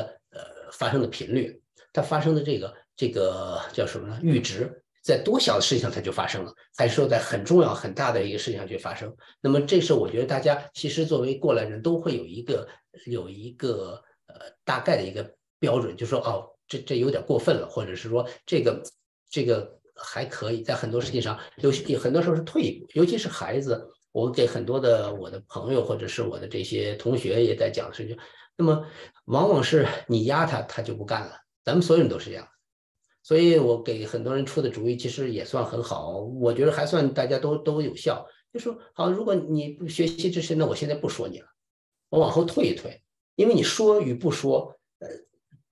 是在满足你的你对你自己的焦虑的这个这管理，而不是对孩子的管理。因为你说与不说，他听与不听是另一回事。你说和这就是我刚才讲的这个，你说没有，就是我都是为你好这句话，很多时候我们要仔细去考一下。就是我现在说让你赶快去学习，他不学习你也没办法。但是你要不说这句话，你会很焦虑，是因为你觉得你哪儿没做到。所以我在说，你退一步，先退回来，你这孩子突然发现没有压力了。那么下面他自己就很会很害怕，他的害怕就会去很多时候会，尤其是比较还算不错的孩子，他会马上给自己去寻找这个这个自我的这个压力去做事情。那么这时候你再慢慢的回来之后呢，这等于是大家找到一个度，找到一个空间，在什么样的合适的情况下，那么孩子没有受到没有被被强迫，那么你呢也既尽到你的责任，又没有又没有过度的去去去去 怎么讲呢？转嫁你自己的焦虑。这就是，这是很多时候我们需要自己回来退回来之后去看我们整个这个处理的过程中，我到底在想什么？那么我我在说这话程中间，孩子和我之间的沟通之间出了什么问题？那么他听到没有听到我要说的话，或者我表达的东西是不是我真正想表达的事情？我觉得这些事情我们都会都需要一个慢慢的一个一个体会的一个过程。嗯，那我就想到您在最后讲到的有一些有一些，比如说是。健康的一个精神状态的一些标标识，那么我想类似的内容可能对儿童青少年其实也是也是适用的，对，对，就是说，那么首先呢，孩子呢，孩子毕竟是孩子，青少年也是孩子，那么玩的天性是很很玩的天性，实际上是很怎么讲呢？是很很正常的。别说他们玩游戏，我也玩游戏，所有的这些都都都是这样的。所以呢，这是一个度的事情，不用把一个事情完全看成是错和对。那么，但是呢，跟孩子之间呢，很多事情我们叫做我们叫做是，就是相当叫做 contag contagious，就是你你都是你 negotiate 出来的。你每个事情在你是 negotiate 的时候，你那我们都是这么过来的。就说你把这件事情做完之后，你可以做这样的一个事情。那么这样慢慢的，孩子知道，而且还有一个很重要的事情，就是说呢，要要 be consistent。就说你自己的行为，你自己要去看，那么孩子很容易就抓到你的马把柄。你自己是不是按照你做你所做的这个行为，再再给孩子做这个表现？这是第一点。第二点，你对孩子的承诺有没有兑现？那么如果你不兑现，那你后面就再没有 credit 了。所以呢，在很非常小心自己所说的一个承诺，一旦说出去，这个承诺一定要去做下去。所以呢，这是一个非常重要的一个事情。这个呢，不仅仅是和孩子之间你你的这个你自己的权威度和信任度东西，那么同时呢，也是给孩子树树立一个很重要的一个榜样，是他们对未来在这个社会中间立足的时候，他们来如何去去去 navigate 这个这个 society。我觉得这是一个非常重要的一个一个东西。那么。那么这这些这些事情，往往我们我们会觉得你孩子你听着就行了，那这是这是一个这是一个最最最最没有没有说服力的一件事情。就说你自己言传的事情，往往是比比这个哦就身教的事情要比言传的事情更重要。所以我们自己要控制好我们的情绪。当我们在遇到一些挫折、遇到一些问题的时候，我们如何来做这些事情？这些东西我们的孩子都在看。好的，谢谢。嗯，我看到也聊天框里也有一个比较新的问题，是说儿童青少年时期因为社交原因发生过焦虑症，那么之后其实已经恢复了，但是说将来会不会有一些呃会会焦虑症或者抑郁症？是是这样，就是说他们因为焦虑症在孩子小的时候的焦虑症呢，它不光是一个社交的原因，它同时呢，就像我在开始讲的，那么它它也有一很大的一个我们叫做素质因素，素质因素包括他的个人的这个个性。那么个性实际上在出生的时候就有很多，有些人会天生比较害羞，有些人他天生比较比较怕生，会紧张，有些人天生比较大胆。那么第二、第三呢，就是说，当我们这个在社交中出现的焦虑症呢，往往呢是一些创伤性的一些经历，对于孩子来讲，虽然我们觉得这没有什么事情，但是对于他来讲，在他的年龄里面，那么那是他整个的世界。那么就往往会留下一些疤痕，这些疤痕呢，在在未来呢，也许在遇到相同事情的时候，它会放大出来。那么我们在放大的时候，我们会经常有一句话，我们叫做叫退缩，就相当于本来我们在这个年龄应该用这样的一个逻辑和行为做事情，但是因为我们突然一下回到了我们这个童年的经历的时候呢，那我们自己的这些呃，我们这些能力呢，就就变得没有那么好好使了。那么这时候就会诱发很多的这个焦虑症和抑郁症的状态，所以这种这样的孩子呢，我觉得很重要的一个东西呢，就是我们要进行不断的一些锻炼，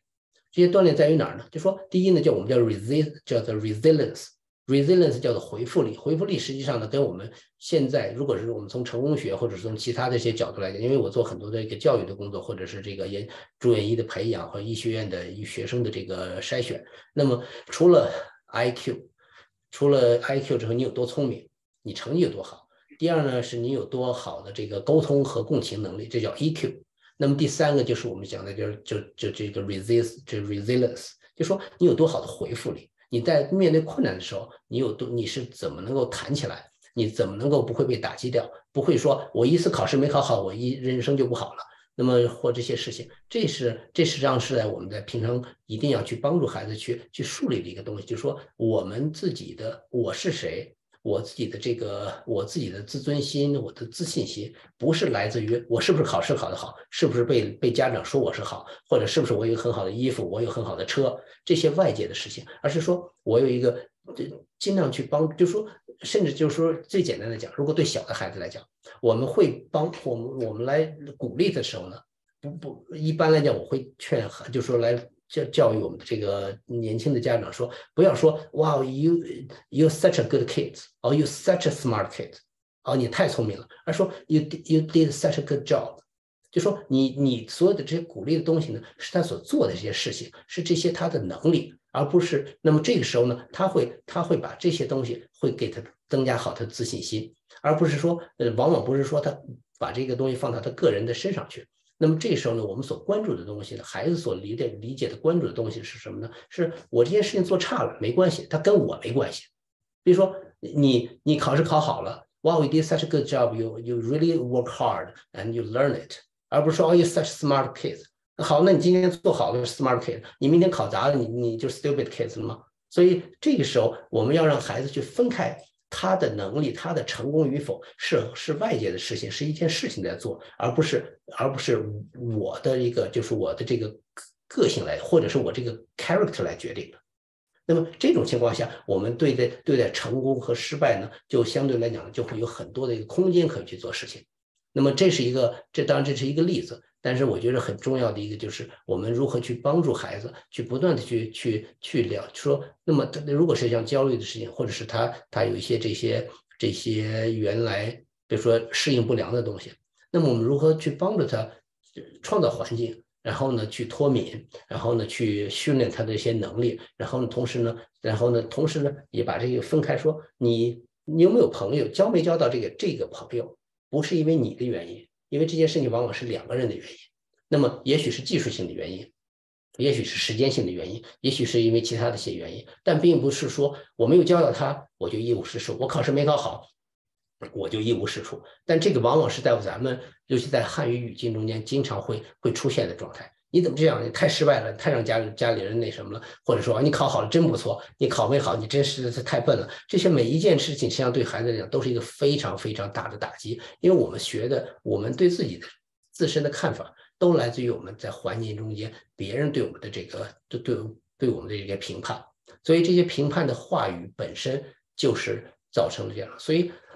中国人中间这很中很很容易出现的就是这样的状态，就是一个相对比较极端的一个事情。要么就是就是说我们很成功，但是我们很脆弱。那么还有呢，就是我们很渴望成功。那么但我们的成功呢，永远是建立在咱们自己的这个外界的这标准上面。我要出人头地，我要变成医生，我要变成教授，我要我要怎么怎么样，我要住大房子，我要怎么样？这些事情实际上最后呢，都是非常非常脆弱，甚至是有害的一些东西。就是我去掉我这些事情之后，那么你是谁？对于孩子来讲，这是一个很重要的一个一个一个。一个问题就是我什么都没有，我也是一个第一善良，第二聪明，第三第三努力的人。那么这样的状态，他就会从困境中间，会从不同的中间，他会回复过来，而不是说我失掉这些东西，我就一无是处。这是我这是我今天可能我觉得最重要的想讲的一些东西，尤其是对咱们自己的这个文化的理解，还有我们自己长都从这样的环境里面长大出来的。我觉得，青儿童青少年的健康、心理健康可能是，呃，就大家很关注的一个主题。但是您刚才提到这个 resilience，呃，就是回复力，或者说，呃，我 有时候会翻译成就是韧性。对，然后可能也是也是，我觉得是今天是非常，对于我来讲是一个非常就有启发的一个点。我觉得其实不管对于儿童、青少年，还是说我们成人中啊年轻人、中年人也好，其实都是非常非常有启发的。我看到可能还有一些问题是涉及到，呃，比如说药物治疗抑抑郁症，就是它的药物的一些副反应，或者说就是它是否安全，以及。呃，比如我个人比较关注的就是，我我之前读到一篇文章说，呃，说有些人可能是应该停药，但是就是我们什么什什么时候应该说是，呃，采取药物治疗，什么时候可能说药物治疗并不是很必要，或者说我们可以优先考虑一些非药物的治疗，这个不知道您有什么建议？对这个的话呢，我觉着呢，就是说呢，这个回答起来就稍微有点风险。就是因为我们不能把一刀切，说每一个人是什么样的。但是我觉得最重要的一件事情就是呢，那么当你的这个，那么第一没有自杀，没有自杀其没有自杀的想法。第二呢，你的社会功能比较好。那么同时呢，你可以，你认为就是说我我自己的社会个人管理，就是说我自己的这个生活起居这些事情呢，那么还是可以管理住。就说这这几点是一，我觉得是在是是我们决定是使用药物还是使用这个心理治疗最重要的一个东西。而且，那么当然传统来讲，我们会建议先用心理治疗的方法，但是呢，它起效慢呐，因为这个心理治疗至少我们要做，像就像就像这 CBT 最少要十二个十二十二周到十二周以上，而且在我们在加拿大的状态下，往往你根本拿不到十二周，六周就不就就没有方便给你做了。或者说你这个，所以呢，实际上呢，那么我的我认为呢，我个人的意见是呢，呃，药物治疗可以稍微放宽一点，放宽状态是什么？就说你可以放宽一点之后呢，那么先起先使用药物治疗，同时呢进那么随紧急就是要尽快呢进行心理治疗的这这个干预。那么这种情况下呢，慢慢的可以可以把这个药物呢慢慢的进行，就说先退掉之后看看怎么样。那么当然最重要的一件事情就是你的社会功能、你的各个安全性各方面都比较好的状态下，那么药物治疗是一个很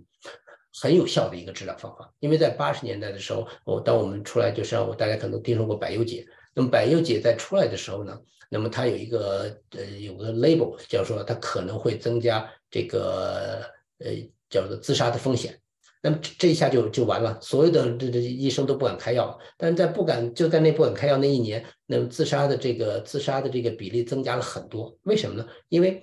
嗯没有治疗，实际上要比任何的药物治疗都要更危险。所以我的建议是，大家对药物治疗呢，抱着一个比较开放的一个态度，然后去看，不要把，因为实际上是这样，如果你得了高血压，你用不用药？我想每一个人大家都糖尿病，我想你大家都会都会很自然的说啊，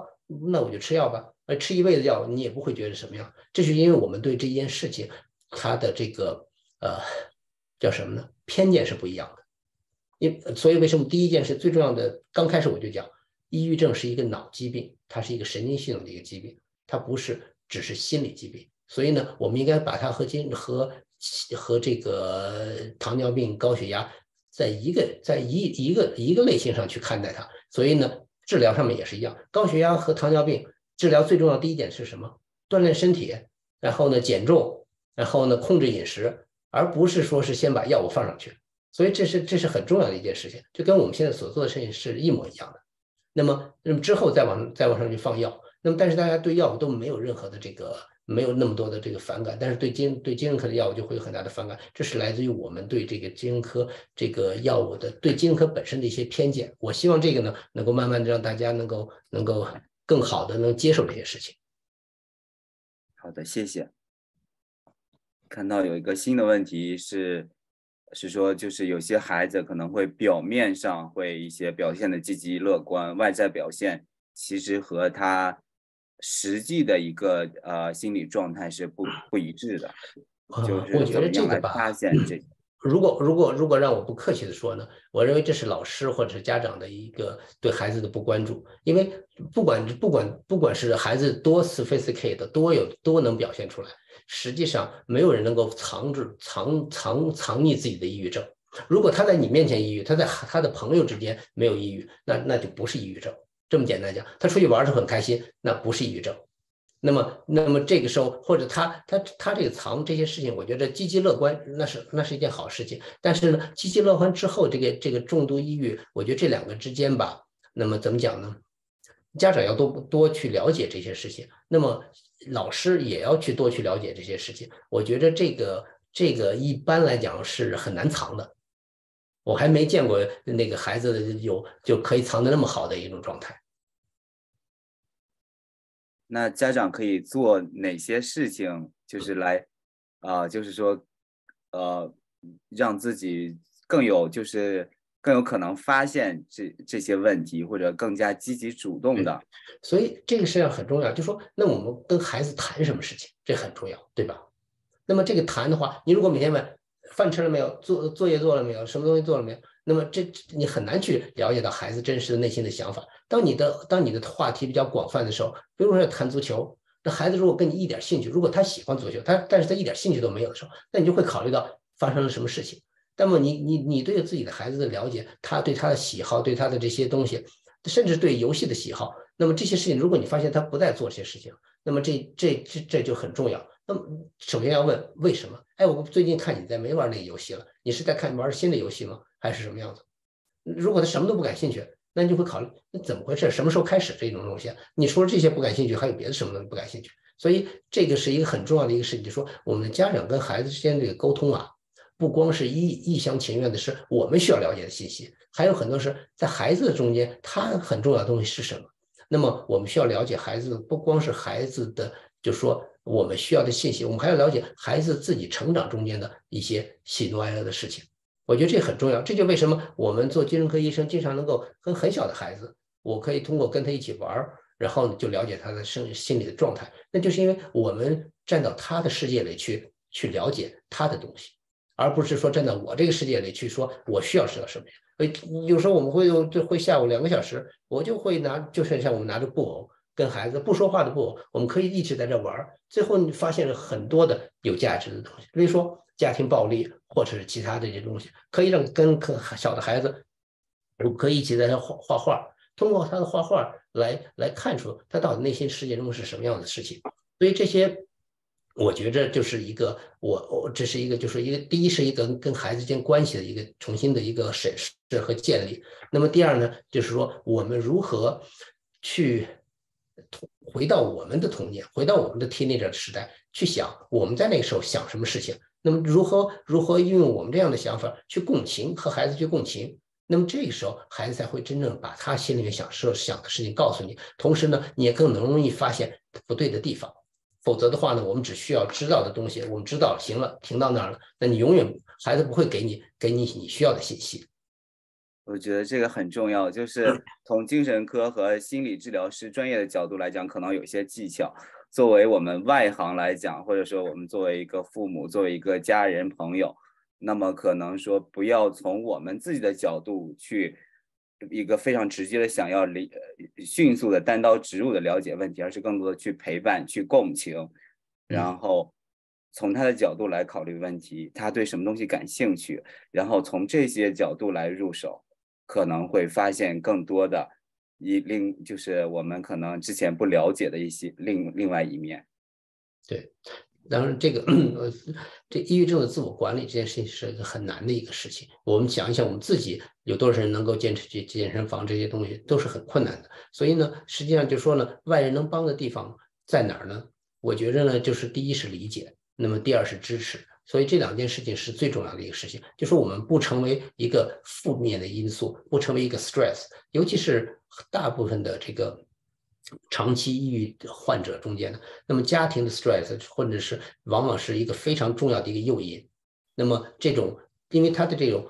就是家庭这个 dynamic 本身，那么很多是遗传性的。那么上一代就是这样的一个状态，下一代又学会这样的状态，那么所以呢，它才会造成很多人更容易去抑郁。所以这个事情实际上就是等于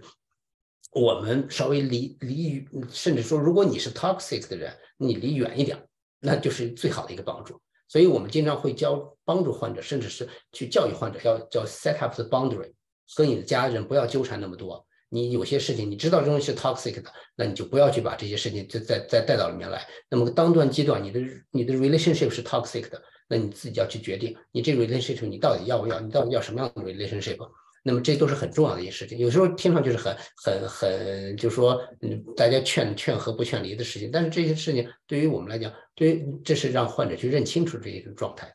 嗯，最后袁我们袁师兄讲这句话，我觉得很重要，就 love is the best medicine for depression。我觉得这个是很重要。那么几点，第一呢，就是我刚才讲的支持和鼓励。那么还有一个呢，就是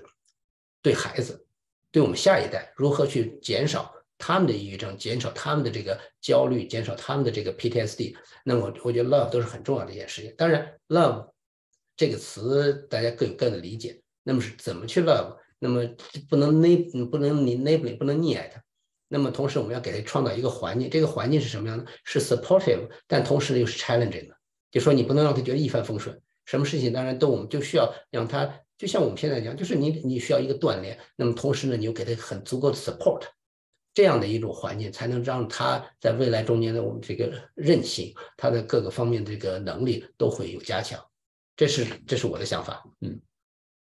好的，非常感谢我我的理解是我们应该已经回答了，就是我们聊天框里面所有的问题。呃，但是因为大家讨论和在里面输入都很。都很热烈，所以如果要是有没有暂时还没有回答的问题，大家是否可以呃举手，然后呃开麦来提问？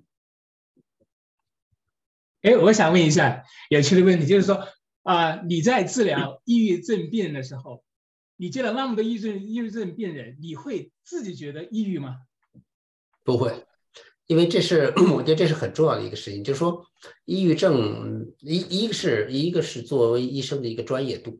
就说那么专业度在哪儿呢？就说我们要共情，我们要去试图了解和理解患者的处境，从就相当于设身处地的去想这件事情。但这件事情不能想到我们我们感同身受到要要变成抑郁，那么这样就变得就我们叫做 non-professional。相当于你这这种过渡状态下呢，你失去了你的自己的的的这个独立的，第一是你的原的这个专业精神，第二是你的这个独立判断。所以这件事情，我觉得很少有抑郁，就是这个呃这个精神科医生因为看患者而抑郁的。那么如果精神科医生自己抑郁了，那是也也是因为他他自己有抑郁症，所以他更容易抑郁。当然，精神科医生的这个精神疾病的这个比例也相当高。那么这就是很多人也是为什么他要选这个原因。那么就像我们很多的癌，就是肿瘤科医生最后死于癌症，这是我们经常看的一个笑话，就是说我们所有中看什么东西，最后我们的最后就就都在我们身上的 karma，这是对。但是这是我们的一个专业，就是这是一个专业的一个一个要求，就是我们不能被患者拖下水。我还有一个问题，就是说是不是有那种心思比较细腻？感情丰富的人更容易得抑郁症，呃，也要看，就是说呢，那么这个心这个心思细腻、感情丰富的人呢，那么关键是要看他之后他对这个感情丰富的这个后果的承担力是什么样子，对吧？那么就是说，也有很多人他心思并不细腻，但是他也得抑郁症。就说抑郁症本身啊，它的这个抑郁症有很长的这个生理学的因素，所以呢，它跟性格有一定的关系，但是呢，跟性格并不是一个完全的是一个重合的东西。如果心思细腻，然后呢，感情丰富的人，这一辈子心是是感情生活都很都很美满，他他不见得会得抑郁症。所以这是一个就的相当于他是他和环境因素和自身因素之间这个互相的这个互相的一个交互作用，然后来造成的。嗯。呃，我看到有一个新的问题是关于成人的 ADHD 的。嗯。这样的话，我不知道您有没有什么可以啊？我 ADHD 是我治疗最多的之一，我应该叫我应该是 ADHD 的专家了，成人 ADHD 的专家了。对，二十岁以上的孩子学习过程中受 ADHD 影响怎么办？治啊！不光是二十岁的孩子，我六十六十岁的人也在治啊，七十岁的人也在治啊，就使用药物啊。为什么呢？因为因为因为 ADHD 是这样，跟抑郁症相比。ADHD 是非常非常生物学的东西，就是说，如果我们认为我们得高血压、冠心病，甚至说癌症，是因为我们的这个遗传那些因素，ADHD 比这些所有的东西都要严重。所以第一件事情，先回去看一下自己家里面的直系亲属有没有 ADHD。绝大多数都是这样，家里面不可能只有一个 ADHD 的人，不是父母就是就是就是就是兄弟姐妹有 ADHD，所以这是很重要。第一，那么第二呢？那么受到影响，那我们就要看多大的影响。那么这个影响往往就 这个这个评估一般来讲呢，ADHD 的药物像我们叫 stimulant，因为它是个控制药，因为它是就像它跟就像跟 cocaine 都是一类的东西，但是它是所有我们 medical 这些所有的药物中间最有效的一个药物。而且已经使用了五十多年、六十多年，快七十年了，那么也是最安全的药物之一。所以我的态度是这样的：如果他在治疗上面，如果能够能够 tolerate 药物，就是药物的副作用没有那么明显，药物的药物的效果比较好情况下，那么药物是第一选择，因为它可以让这孩子完全改变他的人生，改变他的改改变他的处境，就是等于你少走很多的弯路。否则的话，他这一辈子下来之后非常的后悔，为什么我的人生这么累？那么我本来可以成为一个非常有用的人，成为一个非常有前途的人，我可以有很多的成功的地方，但就因为我没有没有没有治疗，没有受到这样的一个，没有给我这个机会，最后我我这一生都在挣扎，所以这是一个很重要的一个事情，不要因为说哦这个这个，听说这个药物有有这个叫什么有成瘾性，就不给治疗了。实际上这样的，没有治疗的孩子，没有治疗的成人的成瘾、奸奸的犯罪和。出交通事故和其他重大事故的这个机会是治疗的人的八倍。这么说，我们所有的进在我在我在我们这个最高监狱的工作过一年，中间几乎每一个人都是 ADD。为什么呢？Impulsive，嗯，遇事不遇事非常的冲动，没有后果，然后对事情没有没有做任何后果，做事情根本不没有那什么，他学业上面是没法成功的。那么还有很多呢，就说交通交通，就说他出交出交通事故的事情非常非常的高。那么其他的这种运动性的事故，然后呢还有他去尝试，因为他他需要一些东西去帮助他。那么他吸毒的可能性，开快车的可能性，都都非常非常高，所以必须去，我认为是一个非必须去治疗的一个一个一个疾病。这个我觉得可能在在华人中间更需要去进行一个推广。甚至在我这这在这儿的这个其他这些人人群中间，嗯，都是我认为都是一个被低，第一是被低估了，第二呢，我觉着呢是一个被严重的给偏偏见和扭曲的一个疾病。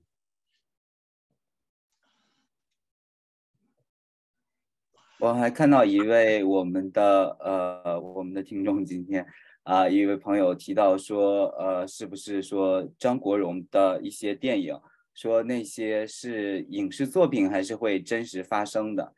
呃，就我不太清楚，就是说可能更多的是说我们的影视作品对于抑郁症的描描述会不会有哪些有有哪些错误的？我觉着中就是怎么讲呢？就是包括香港、大陆的这个影视啊，他对这个抑郁症的描述呢，还不是非常的到位。那么我前段时间有一个动画片儿。就是那这个那个呃 animation 的片子，呃，我忘了叫什么名字，它就是专门在讲抑郁症的一个一个一个片子。我觉得那个呢讲的非常非常的好，我到时候可能给大家拿出来去看一下事情。那么还有呢，就是说我我觉得就是说，如果你要看的话呢，实际上呢，呃，就是美剧里面有很多，几乎我我很喜欢看美剧的原因就是美剧美剧的编剧是非常非常严谨的。几乎所有的美剧，如就像那种，当然不是那种搞笑的，或者是说这种那什么，只要是那种 drama 情节的，就说那种戏剧性的美剧，那么有一个叫做，哎，It is Earth 吧，好像 It is Earth。It is Earth 还叫什么？忘了。那个是一个非常非常好的一个电视剧，就说他讲的数字是一个人，是一个家庭中人生不同的人在在环境中的变化，你就会看到每个人都有自己的性格，每个人都有自己的性格的弱点，每个人都有自己的这 mental health 的问题，但是 mental health 问题都都都延展回到他的童年，而且他这个中间的逻辑是非常清晰的。这个这个这是一个绝对是他在后面有很强的一个团队在帮助他把所有的这些东西都都都都串到一块儿，所以如果你有有机会去看这些事情，嗯，我觉得会会有一些很好的一个帮助，但是呢，肯定不会让你得抑郁症。看抑郁症的东西不会让你得抑郁症，这是一个很这是一个很这是一个很直截了当的一个事情。好的好的，非常感谢。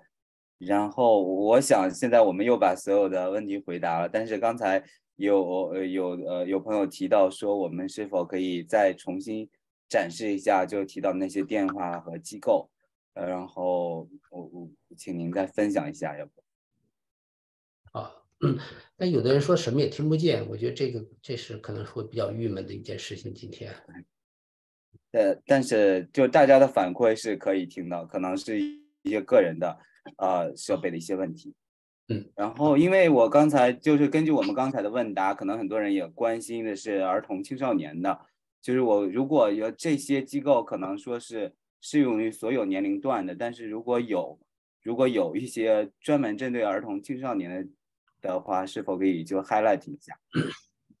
可以，那个等一下，我这样吧，你看，因为实际上这些呢，我很多呢是从那个截取的。我可以把它的原来的这个网站呢 post 到这个 post 到这个 chat 里面，这样的话大家可以拿到它原来的原始的版本。我不知道这样的话是不是对对大家来说更方便？因为这么看，第一呢，你截屏或者什么它都是有限的；另外呢，这个信息也不完整。我不知道这样的话大家愿意不愿意？我我把这个就说你链接就会拿到这些所有的这些 PDF 的格式东西都有，你可以自己存下来，或者因为我们。一会儿这个聊天，呃，这个会议室就会关闭，所以我们，呃，不如，呃，就我在想，您可以发给我或者李清师姐，然后我们接下来我把这个，我把这个幻灯的最后的这些部分，那么我把它做成 PDF 发给你，这样的话你也可以在群里呢跟大家去去分享一下。那么这个 PDF 链接呢，它会有自一个自动的链接，这样呢大家收藏起来也比较容易。那么，因为它我只选了这么三个省的东西，那么如果大家在其他的省的话呢，恐怕就是需要自己去呃依照这个逻辑，呃用这样的关键词，然后呢可以去每一个省都有自己的这样的一个一个系统。那么这个呢，我觉得是呃可能会更有效一些，好吧？那么这个当然，哎，呃嗯，张医生，呃有一些。这个现在在线的听众呢，他们可能不是在咱们群里的，所以如果您方便的话，把这几个链接就先放到咱们那个聊天框里头。好的，行，那我先把这个稍微停。嗯，没没关系，其实因为咱们他们有有的，比如说不是咱们北大群里头，但是肯定是朋友介绍的，到时候他们可以转。我如果方便的话，是不是可以在咱们那个咱们那个书香阁的群，或者是在咱们北大那个总群里头发一下这个？整个的这个 PDF 的这些，嗯，就当然是是你觉得可以没问题，这这些对我来说都这些都可以。我先把这个先先贴到这儿吧，这样大家如果能 copy，那你就 copy 就可以可以去。哎哎，这怎么这几个不是链接呢？对，我觉得呃，应该是的，应该嗯，应该是的，就是你要把它放成 presentation 模式，它就是链接。哎，这个 chat 里面这是链接吗？我们看一下哈。好，等一下，我把这 copy 这么 copy 吧，copy link 过去。对，这样就好了。这是 copy link，嗯，每个 link copy 过去。因为这大家可能大部分都在多伦多生活，所以呢，我在多伦多找的呢都比较那什么。找我看 ADD 啊，现在也是同样一个问题，就是就是那什么，就是我现在没有自己的诊所，然后呢，另外呢，我也没有也没有秘书，也没有办公室，所以呢，我没有办法去接诊我现在的患者，所以呢，我的是我现在是这样，就是说呢，我现在在和一个呃有说中文的家庭医生呢，在在做一些呃沟通，他希望呢我能够帮着他去做一些这种呃 consultation，那么这个如果我把这个事情呃弄完之后呢。我会通过张云或者其他人呢，也可以告诉大家，如果是有人需要转诊，当然还是需要通过这个家庭医生来转诊，因为我们这所有的这个这个专科医生都不允许自己直接去看病人。当然不是不允许，而是说呢，他我们有一个结果是什么呢？如果你自己去看病人，你的收入就减半，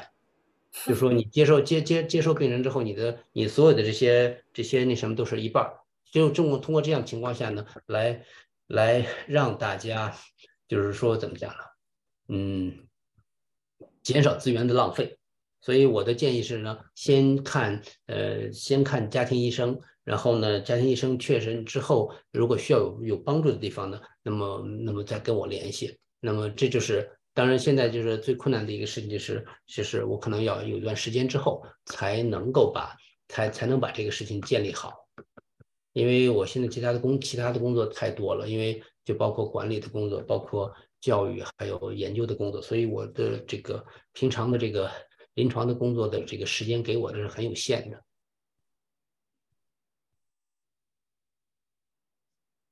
这些呢，哎，我发到哪儿了？嗯，对，所有人是吧？对，所有。这个 BC 的这个连接链接已经发到群里了。看到 Island House。对对对，对 Inner Island 它有不同的地方。那么第一个呢是像 BC 整体的，所以通过它，他们它的网站建的很好。这个 BC 这个一下子就把所有的那个什么。就是 B、C 的这个，其实它和和安省的都建的不错。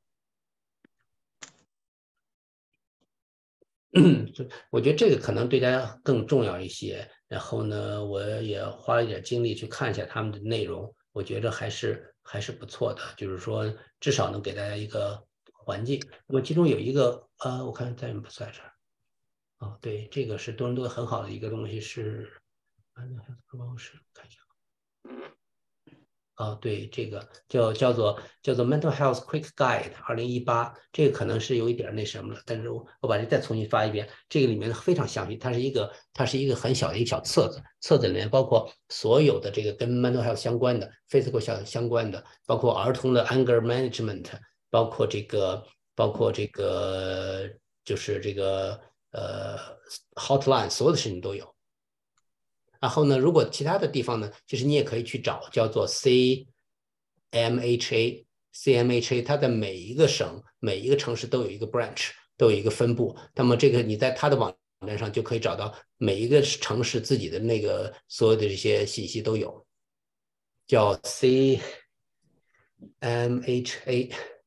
这是一个 Center for Mental Health and Addiction，对吧？对，叫。Canadian Mental Health Association 吧，我看一下。哦啊，明白。Canadian，我查一下，叫啥名字？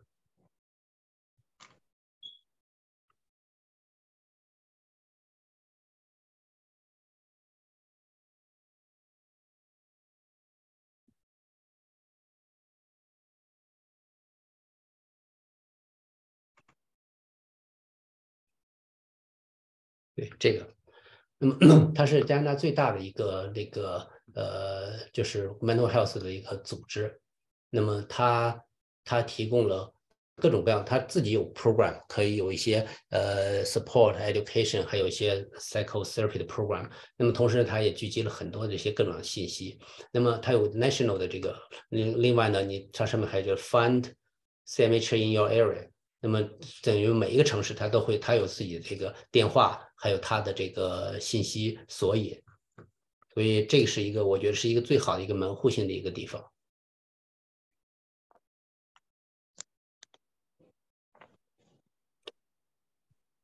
好的，非常感谢，非常感谢。呃，不知道大家是，我们现在也马上接近十点了，啊，东部时间十点，然后不知道大家有还有没有其他的问题？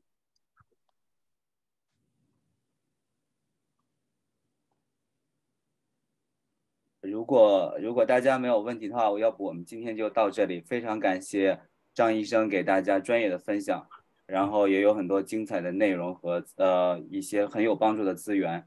啊。然后我也说，我也想到是能者多劳，您一直在做一些教育、科研还有临床的工作，也祝您啊早日理顺这临床工作，做一些安排。然后我们呃也可以。就是大家如果有需要的话，也可以去寻求您的帮助。那我们今天就先到这里。好，好，谢谢，谢谢演播非常棒。大家不客气。好的，好，再见，大家，拜拜。好再见，再见。